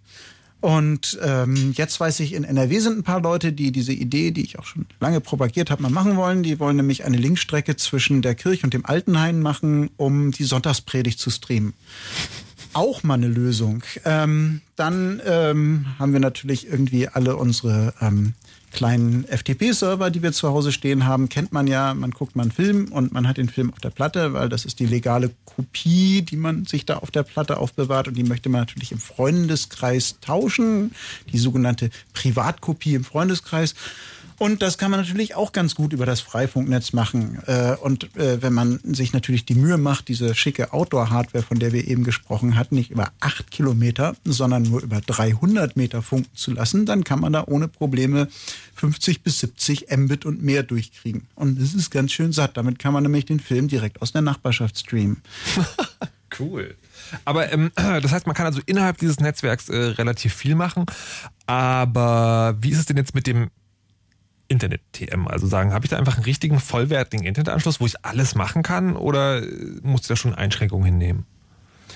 Ja, also ein bisschen ausholen. Äh, bei deinem DSL-Provider äh, gilt das Prinzip, you get what you pay for. Ja, du kannst ja da den, den kleinen Anschluss holen, hast du zwei Mbit, kriegst ein bisschen Internet oder du holst dir VDSL und hast da irgendwie richtig viel Internet. Und bei Freifunk funktioniert das generell ganz ähnlich. Nur, dass du halt, äh, dass die, die, die Währungseinheit, die du investierst, ist halt nicht eine monatliche Zahlung. Das versackt dann irgendwo bei deinem Provider und der kauft sich davon einen Porsche. Sondern die Frage ist, wie viel Zeit und Hardware investierst du? Also wenn du dir deinen Router ins Fenster stellst, dann kriegst du ein bisschen Internet und vielleicht auch mal eine Unterbrechung. Und wenn du Glück hast, gibt's YouTube in flüssig. Und wenn du Pech hast, musst du halt mal auf Play drücken und auf Pause drücken und fünf Minuten warten und kannst es dann abspielen. Wenn du natürlich investierst und was ausgibst, ja, da waren wir, you get what you pay for, und sagst, okay, ich kaufe mir von Ubiquiti eine Nano-Station, das ist halt so ein Plaste-Router in Wettefest äh, und schraub mir den aufs Dach und äh, red mit der Gegenstelle und der dreht seine Antenne noch ein bisschen, dann kriegst du plötzlich viel schnelleres Internet. Äh, und ähm, das Ganze läuft viel flüssiger. Wenn du natürlich jetzt sagst, okay, guck mal hier, lieber Nachbar, willst du deinen DSL-Anschluss nicht noch ein bisschen upgraden und ich gebe dir noch mal einen Fünfer im Monat oder einen Zehner im Monat dazu, ist immer noch billiger, als mir meinen eigenen zu holen, dann wird dein Internet noch schneller. Das heißt, die Frage ist eigentlich, wie sehr bringst du dich ein. Wenn du nur konsumierst und einfach nur äh, deinen Router ins Fenster stellst, dann machst du das Netz ein bisschen besser und kriegst ein bisschen Netz. Wenn du die ultra geile Dachinstallation baust mit einem Schaltkasten und sieben Antennen in alle Richtungen der Welt und äh, ein fetter Knoten bist, dann hast du natürlich eine bessere Anbindung an das restliche Netz. Also auch dort gilt, du entscheidest darüber, wie gut das Netz ist in Form von Engagement. Und manchmal hast du halt das Glück, dass du neben jemandem wohnst, der dieses Engagement treibt, wie zum Beispiel ein Nachbar, dann kriegst du auch so schnelles Netz. Das heißt also, äh, um das mal festzuhalten, es ist nicht so, dass äh, jetzt vielleicht äh, die, ähm, wie heißen die, Leecher, die Parasiten der Gesellschaft, die jetzt denken so, haha, kostenloses Internet für mich. Das funktioniert nicht, sondern es ist schon sozusagen ein Ding, das auch davon lebt, dass auch wirklich jeder mitmacht. Und im Zweifelsfall, wenn man sich leisten kann, auch sozusagen einen eigenen Internetanschluss haben und den dann auch damit reinwerfen. Wie ist es denn rechtlich gesehen? Das ist ja eine Frage, die schon aufgetaucht ist ist. Und wie gesagt, es gibt eine ganze Sendung, aber nur noch mal ganz kurz zusammengefasst. Ähm, ich habe jetzt einen Internetanschluss, mache bei diesem Freifunk mit. Irgendjemand macht darüber Unsinn, kann ich dann belangt werden? Grundsätzlich ist das in dem Prozess der Klärung. Wir hatten dieses BGH-Urteil. Das BGH hat gesagt, also Du kannst deinen Internetanschluss, also es hat ja noch von einem Access Point gesprochen, äh, nicht einfach so betreiben. Du musst da Sicherungsmaßnahmen betreiben und die müssen äh, auf dem Stand der Technik sein. Äh, wenn du dein Gerät einrichtest, dann bist du nicht dazu verpflichtet, diese Sicherungsmaßnahmen fortlaufend zu verbessern. Das heißt, das, was du vor fünf Jahren eingestellt hast, wenn das damals Stand der Technik war, dann ist das in Ordnung. Der BGA hat da natürlich diese ganze WPA, WPA2-Nummer irgendwie gemeint. Mhm. Das ist aber halt genau das, was wir nicht machen, nämlich Gartenzäune bauen. Wir wollen ja irgendwie eine große gemeinsame Wiese, auf der wir irgendwie miteinander und nicht viele kleine Zäune und jeder macht sein eigenes Ding. Aber äh, auch schon vor dem BGH-Urteil und auch schon vor diesem Prozess haben wir uns natürlich überlegt, so File-Sharing, ne, BitTorrent, eDonkey und so weiter, das kann man zwar auch für legale Inhalte benutzen, aber es gibt ja auch tatsächlich Leute oder es gab Leute, die haben sich gedacht, ach, ich habe zwar DSL, aber wenn ich jetzt File-Sharing mache, benutze ich doch das Freifunk, dann bin ich dafür nicht haftbar. Ja, das ist noch asozialer als irgendwie ohne DSL irgendwie äh, Freifunk für File-Sharing zu benutzen, ist seinen eigenen DSL-Anschluss auszusparen, um zu hoffen, dass jemand anders dafür haftet. Daraufhin haben wiederum verschiedene Leute gesagt, ja, so geht das aber nicht und haben entsprechende Technik entwickelt. Das heißt, wenn du jetzt einen Internetanschluss hast und möchtest ihn zur Verfügung stellen, dann, der Lutz hatte ja schon mal gefragt, kannst du auf der einen Seite schon mal einstellen, wie viel du davon zur Verfügung stellst. Und dann gibt es verschiedene Sorten von Peer-to-Peer-Blockern. Das heißt, es gibt da eine Software und die guckt sich diese Pakete an und die sagt dann, ja, hm, guck mal hier, eDonkey nicht so gut, das drossel ich jetzt mal auf ein Kilobit oder so. Und ähm, dann läuft das nicht. Und eine andere Software, das wird bei uns das Zap-Script genannt, das zappt deinen Internetanschluss einfach und leitet dich auf eine Seite um und da steht dann, du, du, du, das war wohl eine scheiß Idee, die du hattest. Wenn du hier auf OK klickst, hast du jetzt erstmal wieder eine Stunde Internet, aber schick mal eine Mail irgendwie und lass uns mal miteinander reden. Mhm. Das ist das Selbstskript, das hat auch der Sven Uller gebaut. Und äh, wir haben die Erfahrung gemacht, äh, gerade in der Nähe von Jugendeinrichtungen, äh, dass dieses Selbstskript ein paar Mal zuschlägt und dann alle gelernt haben, dass wenn sie irgendwie Mist machen, das Selbstskript irgendwie ihnen auf die Finger klopft. Und äh, haben halt in der Anfangsphase des Einsatzes noch ein, ein, ein, paar Alarme gehabt, aber das ist dann auch ganz schnell zurückgegangen, weil dann auch jeder nochmal drüber reflektiert, was mache ich hier eigentlich? Hm, ich könnte irgendwie tatsächlich, vielleicht kriegt der andere ja Ärger und eigentlich will ich das ja gar nicht und eigentlich habe ich darüber gar nicht nachgedacht und jetzt habe ich drüber nachgedacht und jetzt lasse ich das und wenn ich nicht drüber nachdenke, dann kriege ich halt weiter auf die Finger geklopft. Das ist wie bei so vernetzten Computern immer, man muss sich halt vor Augen führen, dass am anderen Ende des Geräts nicht nur irgendwas sitzt, was irgendwie Textbuchstaben äh, ausspuckt, sondern ein Mensch. Jetzt ist es ja so, dass äh, das zwar ein, ein lobenswerter Ansatz ist, aber dass man davon ausgehen muss, dass da trotzdem irgendwie ein paar Spacken draußen sind. Ist denn schon mal ein äh, Freifunker verurteilt worden?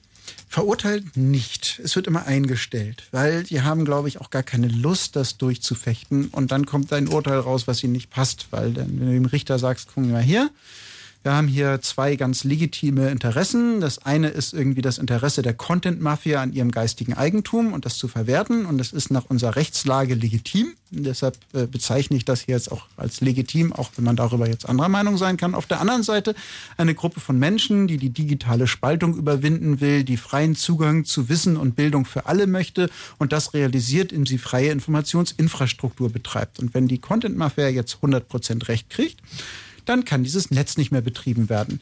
Wenn dieses Netz vollständig frei und offen ist, dann können die Interessen der Content-Mafia nicht mehr geschützt werden. Das heißt, wir haben hier eine Rechtsgüterabwägung. Und am Ende dieser Abwägung steht mit ziemlicher Sicherheit, wie auch schon beim letzten BGH-Prozess, dass Maßnahmen zu ergreifen sind. Und genau das tun wir. Wir haben nämlich zwei Elemente. Das eine ist das Accept-Klicken. Das ist nämlich Nutzungsbedingungen. Und diese, du wirst also tatsächlich darüber belehrt und du musst diesen Nutzungsbedingungen zustimmen. Und wenn du das gemacht hast, dann kannst du erst ins Netz. So, und wenn du gegen die Nutzungsbedingungen verstößt, dann kann der Uplink-Betreiber erstmal nichts dafür. Und wir haben diese Peer-to-Peer-Blocker und dieses Zap-Script, welche sehr wirksame technische Maßnahmen zur Verhinderung sind. Äh, sie können es nicht zu 100 Prozent verhindern. Das heißt, vielleicht kannst du noch 50 Kilobyte von diesem File runterladen, bis du es aufgibst. Das heißt, du kannst immer noch in den Fischnetzen der Abmahnanwälte landen.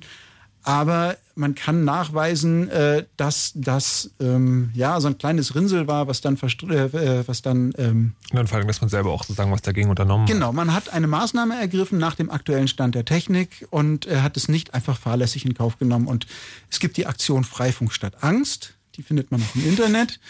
Und äh, da sind jede Menge Aktivisten und Juristen und so weiter, die sich da zusammengetan haben, um solche Fälle zu bearbeiten. Und es ist immer eine gute Sache, auch an die äh, Freifunk statt Angstgeschichte zu spenden, ähm, um diese ähm, Sache zu unterstützen, aber dort nimmt man sich dann äh, solcher Fälle an und dann gibt es normalerweise die modifizierte Unterlassungserklärung und dann ist die Content Mafia auch ganz schnell wieder ruhig, weil sie festgestellt hat, öh, die wehren sich ja und äh, hm, äh, nee, da kann man ja gar kein Geld verdienen, da gibt es ja nur scheiß Presse und wir kriegen noch mehr aufs Maul und lass mal lieber. Also Verurteilung in dem Sinne gar nicht, sondern äh, es wird eingestellt.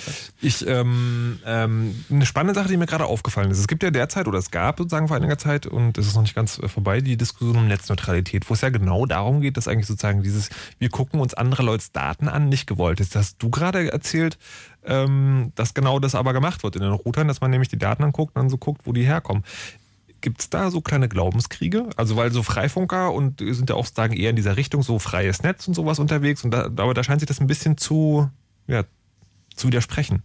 Äh, man muss da zwei Dinge unterscheiden. Das eine ist äh, der freie Transit im Freifunknetz. Da gilt das sogenannte Pico-Peering Agreement. Das wurde damals äh, bei dieser ConsumeNet in London-Geschichte vor Ewigkeiten entwickelt. Das besagt, äh, ich kann das natürlich jetzt nicht runterbeten, aber das besagt im Wesentlichen, äh, Verkehr von deinen Nachbarn sollst du frei durchleiten, du sollst dafür auch kein Geld nehmen und so weiter und so fort. Ähm, es sagt aber auch, du kannst zusätzliche Dienste anbieten, du darfst dafür auch Geld nehmen und diese Dienste kannst du unter eigenen Nutzungsbedingungen anbieten. Ähm, Internet-Uplink ist ein solcher Dienst. So, das heißt, wir sagen klar, der, der Traffic im Netz muss, also innerhalb des Freifunknetzes muss vollständig diskriminierungsfrei sein. Wir würden das auch sehr, sehr, sehr gerne über die DSL-Uplinks machen. Und wir machen das auch dort, wo wir es können. Das heißt, mhm. es gibt gewisse Uplinks, wo wir ähm, äh, andere Schutzschirme gegen äh, die Bösen haben. Da äh, filtern wir nicht, aber wir haben äh, leider äh, keine Wahl. Ähm, das ist auch, äh, wird bestimmt auch wieder Thema werden in den nächsten Jahren, wie man das verbessern kann. Aber da muss man tatsächlich an der Gesetzeslage arbeiten. Da gibt es Urteile, da gibt es Gesetze, da gibt es äh, unterschiedliche Auffassungen auch. Und ich denke, das sind politische Prozesse. Und solange sind wir leider dazu gezwungen. Also dass, dass ihr sozusagen gegen die, äh, die, gegen die ideale Netzneutralität, wenn ich jetzt mal verstoßt, ist im Prinzip eine pragmatische Lösung, um keinen Ärger zu kriegen. Aber ihr hättet lieber, dass es nicht so ist. Selbstverständlich. Okay. So, ähm, ich wage es kaum zu glauben, aber zwölf Minuten vor Mitternacht scheint mir, wir haben jetzt einen ziemlich guten Abriss gehabt über das, was Freifunk ist und was es kann. Was fehlt noch? Hm. Hm. hm. Ja, Freifunk. Du willst doch nicht etwa sagen, dass wir sozusagen zwei ja. Stunden, äh, dass, dass zwei Stunden genug sind für ein so umfangreiches und komplexes Thema? Nein, wir haben das jetzt kurz angerissen. Was ganz interessant ist, ist, ähm, dass ähm, Freifunk äh, tatsächlich Entwicklungsarbeit in Bereichen geleistet hat äh, und da bessere Arbeit geleistet hat als Forschung und Technik und inzwischen die Forschung sich das ziemlich genau anguckt, was wir da machen. Inwiefern? Ähm, naja, es, es muss man sagen, dass diese Mesh-Netze, und die waren eine Zeit lang für die Wissenschaftler ganz interessant, und die haben dann ganz viele Papers geschrieben und Standards gemacht. und wir haben die dann immer ausgelacht und gesagt, ist ja schön, dass du was simuliert hast, aber wir haben hier irgendwie 600 Knoten über Berlin und 450 Knoten über Leipzig und Angeber. Das klappt alles nicht so, wie du dir das vorstellst. Und inzwischen bringen wir uns in die äh, Standardisierung, äh, in die Standardisierungsprozesse mit ein, in die äh, IETF, die Internet Engineering Task Force und äh, bauen an den neuen Internetstandards mit, äh, wo dann wieder äh, so ein paar Wissenschaftler sagen, ja, aber theoretisch sieht das so ganz gut aus und dann kommt so ein Programmierer dann komm mal mit sagt, auf den Kirchturm hier. Genau. Wir haben hier 600 Knoten und guck dir mal den Kirchturm an und guck dir mal diese Topologie an und guck dir diese Interferenzen an. Und dann sagt er, ja, es sieht aber alles ganz anders aus als in meiner Simulation. Und das wiederum hat dazu geführt, dass sie jetzt überall auf der Welt anfangen, quasi Freifunknetze für Forschungszwecke zu bauen. Das fing an äh, am MIT natürlich, die sind immer fünf Jahre vor allen anders, aber das ist ja auch das MIT. Und äh, die TU Berlin baut ein Testbett, die HU baut ein Testbett, die Beuth Hochschule hat eine Dachinstallation. Aber machen die da bei euch mit oder bauen jetzt ihren eigenen Kram, der nicht kompatibel ist? Unterschiedlich. Also die äh, TU-Installation könnte man, glaube ich, mit drei Knopfdrücken in einen Freifunknetz äh, umwandeln. Die kann aber grundsätzlich alles sprechen. Die äh, HU-Leute machen Berlin RoofNet. Das ist was, das kann man andocken. Insofern ist es kompatibel, aber es ist eine eigene Technologie. Und äh, sowohl Fraunhofer als auch Beuth Hochschule betreiben Dachstandorte, die in das Freifunknetzwerk integriert sind. Und äh, bei Fraunhofer sitzt dann auch wieder jemand, der sich damit beschäftigt, wie man diese Netze vielleicht äh, praxisnah simulieren kann und äh, betreibt da auch wieder Forschungsarbeit. Damit wir wieder beim Chaos wären. Wie ähm, äh, sagen, um das nochmal abzuschließen und vor allen Dingen weiterzuführen für alle Leute, die jetzt diese zwei Stunden sich angetan haben und denken, hey, Freifunk, das ist cool, da will ich mitmachen. Ähm, Freifunk.net ist schon gefallen. Das ist die Webseite, wo ihr unterwegs seid, wo man sich auch sagen ziemlich viel anlesen kann. Wo äh, kann man sich in Berlin, nee, wo kann man euch in Berlin treffen? Also es gibt in Berlin gibt es die Seabase, die Raumstation unter Berlin. Ich glaube, die wurde hier schon häufiger erwähnt. Ähm, da treffen sich die Freifunker am Mittwoch. Dann gibt es am Donnerstag im Herberts das Freifunk Berlin Nordost-Treffen. Es gibt am Montag im Platzhaus in Pregnant Hill den ähm, Kiezfunker-Treff. Es gibt, glaube ich, noch einen Treff in Kreuzberg. Der Friedrichshainer ist ein bisschen eingeschlafen. Es gibt eine aktive Freifunk-Community im Sublab in äh, Leipzig. Es gibt im Maschinenraum in Weimar eine aktive Community. Es gibt eigentlich in jeder größeren deutschen Stadt äh, Freifunk-Communities und äh, das wird normalerweise auch unter äh, freifunk.net irgendwo verlinkt. Es gibt das Wiki, das ist wiki.freifunk.net. Da gibt es noch unglaublich viel mehr Informationen, vollständig unaufbereitet und discordisch im Chaos. Ähm, sehr zu empfehlen, wenn man sich mit Antennenbauen und Routergehäuse bauen beschäftigen will, ist auch wiki.leipzig.freifunk.net. Man merkt, Freifunk ist dezentral. Freifunk ist organisch. Freifunk ist äh, lebt. Es ist Menschen machen etwas und dann ist das Freifunk. Es gibt keine Freifunkbehörde, es gibt auch keine zentrale Freifunkautorität. Es ist einfach dezentrales Chaos. Na, aber trotzdem vielleicht nochmal äh, da für die Brandenburger, die jetzt denken so, ah, mein Dorf, ich möchte auch, wir haben einen Kirchturm, aber sonst noch kein Internet. Äh, irgendjemand, an dem man sich am besten, also sagen jemand, der sich vielleicht als besonders geeignet als Ansprechpartner herausgestellt hat?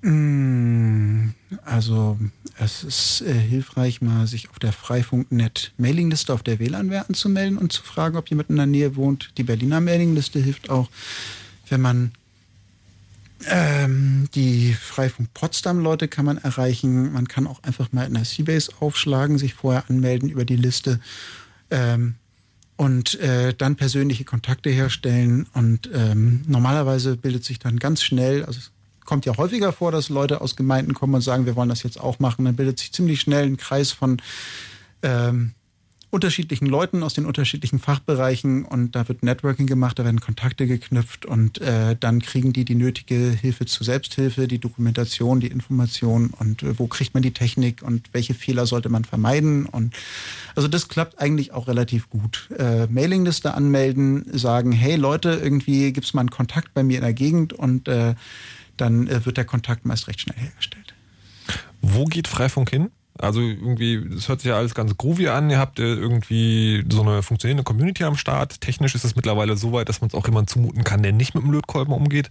Ähm, Gibt es da jetzt noch Weiterentwicklung oder irgendwas, wo du sagst, okay, das ist ein Meilenstein in der Zukunft, der noch bevorsteht uns? Also natürlich mehr, mehr, mehr Brandbreite, mehr Notes. Aber was halt auch so Themen sind, ist Durchsuchbarkeit und Inhalte im Netz. Da schon angefangen, meine ganzen E-Books liegen im Netz, sind natürlich alles nur legale Scans von Büchern, die ich besitze. Ähm, und äh, wie finde ich die Inhalte von den anderen? Äh, wie publiziere ich Inhalte? Also was ich zum Beispiel gerne hätte, wäre so eine kleine Box mit einem Mikrofon dran und wo man noch einen Schalter umlegt und dann streamt das Ding, damit man einfach mal äh, ganz einfach Konzerte und äh, Predigten äh, ins Netz streamen kann. Äh, also viel mehr noch was passiert, weil wir haben halt, wie gesagt, die Content-Mafia und die Abmahnanwälte und es gibt viele Dinge, die man viel besser in der Nachbarschaft machen kann. Also die interne Kommunikation. Technisch haben wir 802.11n mit Antenna-Grids und Beamforming und dann gibt es wiederum äh, Mittel und Methoden, die erforscht werden, wie man dezentrale Synchronisation in verteilten Systemen erreichen kann, um dann halt den geeigneten Platz im Raum-Zeit-Kontinuum für dein, sein Datenpaket zu finden, ohne dass dieses mit anderen kollidiert. Äh, das ist alles irgendwie noch Rocket Science, aber ähm, wir partizipieren in der Firmwareentwicklung, in der WLAN-Treiberentwicklung. Das heißt, inzwischen äh, fressen wir nicht nur, was hinten überfällt, sondern wir gestalten mit. Und ich glaube, das wird in Zukunft noch viel mehr werden. Äh, nämlich einfach ähm, neue Technologien mitgestalten und diese umzusetzen und auch irgendwie auf die Dächer zu bringen. Also falls ihr jetzt einer von den äh, von den wirklichen Hackern seid und gerade oh Gott, Freifunk, da kann man sich noch Plastikkisten hinstellen, wo schon alles fertig ist, weit gefehlt. Ihr könnt auch richtig damit rumbasteln und sagen, an der Grenze zum Neuen forschen. Vielen Dank, Alex von den Freifunkern, der ähm, jetzt noch ein ja, natürlich. Eine letzte das Nachricht? Das Wichtigste vergessen. Das Wichtigste. Oh Gott, ja furchtbar. Ähm, IPv6 natürlich. Ähm, das neue Internet der nächsten Generation, äh, unsere neuen Firmware sind alle IPv6-fähig. Wir haben auch noch intelligente Mechanismen entwickelt, um das alte mit dem neuen migrationsmäßig zu machen. Und das ist eigentlich der Bereich, wo äh, ganz, ganz viel passiert, weil unsere IP-Adressen werden noch ungefähr 240 Tage halten und dann gibt es keine neuen IPv4-Adressen mehr und spätestens dann äh, muss das funktionieren. Da arbeiten auch wieder ganz viele Leute und da sind auch noch ganz viele ungelöste Probleme, wo es durchaus Fame gibt, Fame gibt in äh, Form von äh, Papers zu schreiben, RFCs zu schreiben und Referenzimplementationen zu machen. Alles klar. Freifunk.net ist die Adresse, wo ihr auch das nachschlagen könnt. Jetzt aber wirklich vielen Dank, Alex, fürs Vorbeikommen und das Erklären, was Freifunk eigentlich ist. Vielen Dank auch Nibbler vom CCC, der, äh, den Alex hierher geschleppt hat und Unterstützung gegeben hat. Viel Spaß euch. Ihr könnt euch, wenn ihr das alles noch einmal hören wollt, als Podcast runterladen. Dürfte in ungefähr einer Stunde online sein. Ähm, was gibt's noch zu sagen? chaosradio.ccc.de, dort gibt's das oder fritz.de. Hier kommt jetzt der Nightflight mit Florian Heiler. Wenn ihr wollt, hören wir uns im nächsten Monat wieder und Nibbler hat noch die famous last words. Nicht vergessen, morgen ist der letzte Tag für den alten Personalausweis. Bis 11 Uhr, dann sollen angeblich die Bürgerämter zumachen. Ich sage noch, macht immer schön eure Backups und lasst euch nicht überwachen und damit raus.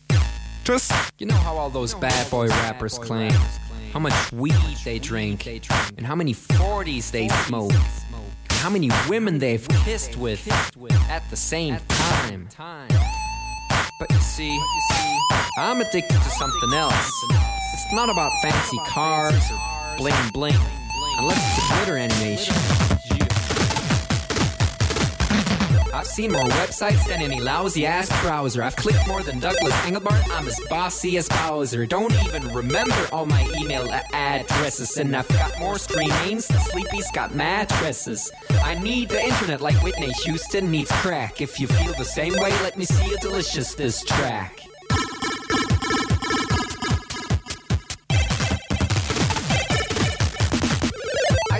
More time online than Tim Berners-Lee. When I go to a club, it's mostly a surf club, you see. I've cal paid more money than you've got pictures on Flickr. They call me the Uber YouTuber, MySpace clicker. I love amateur homepages and dirt style design. The interweb's a ghetto full of gustatory crime. Cross your fingers, make your hand look like a W and holla website.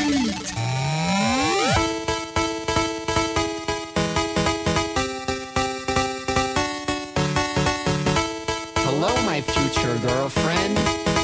This is what I sound authentic, uh, upping it up. Check your birthday, keep on fucking it up. What? All my bitches up in the club. Let me see you shaking it, don't stop. Rub it down, bounce around, wiggle every pound. Get it to the hyper ground. Everybody dance, jump if you like it, this sound. Feel the bass drop, hear the beat pop. What you gon' do? When it's time to take off, climb the rooftop, jump out of your shoe. It goes oohs, oohs, heavy face balloons, unfadable pokey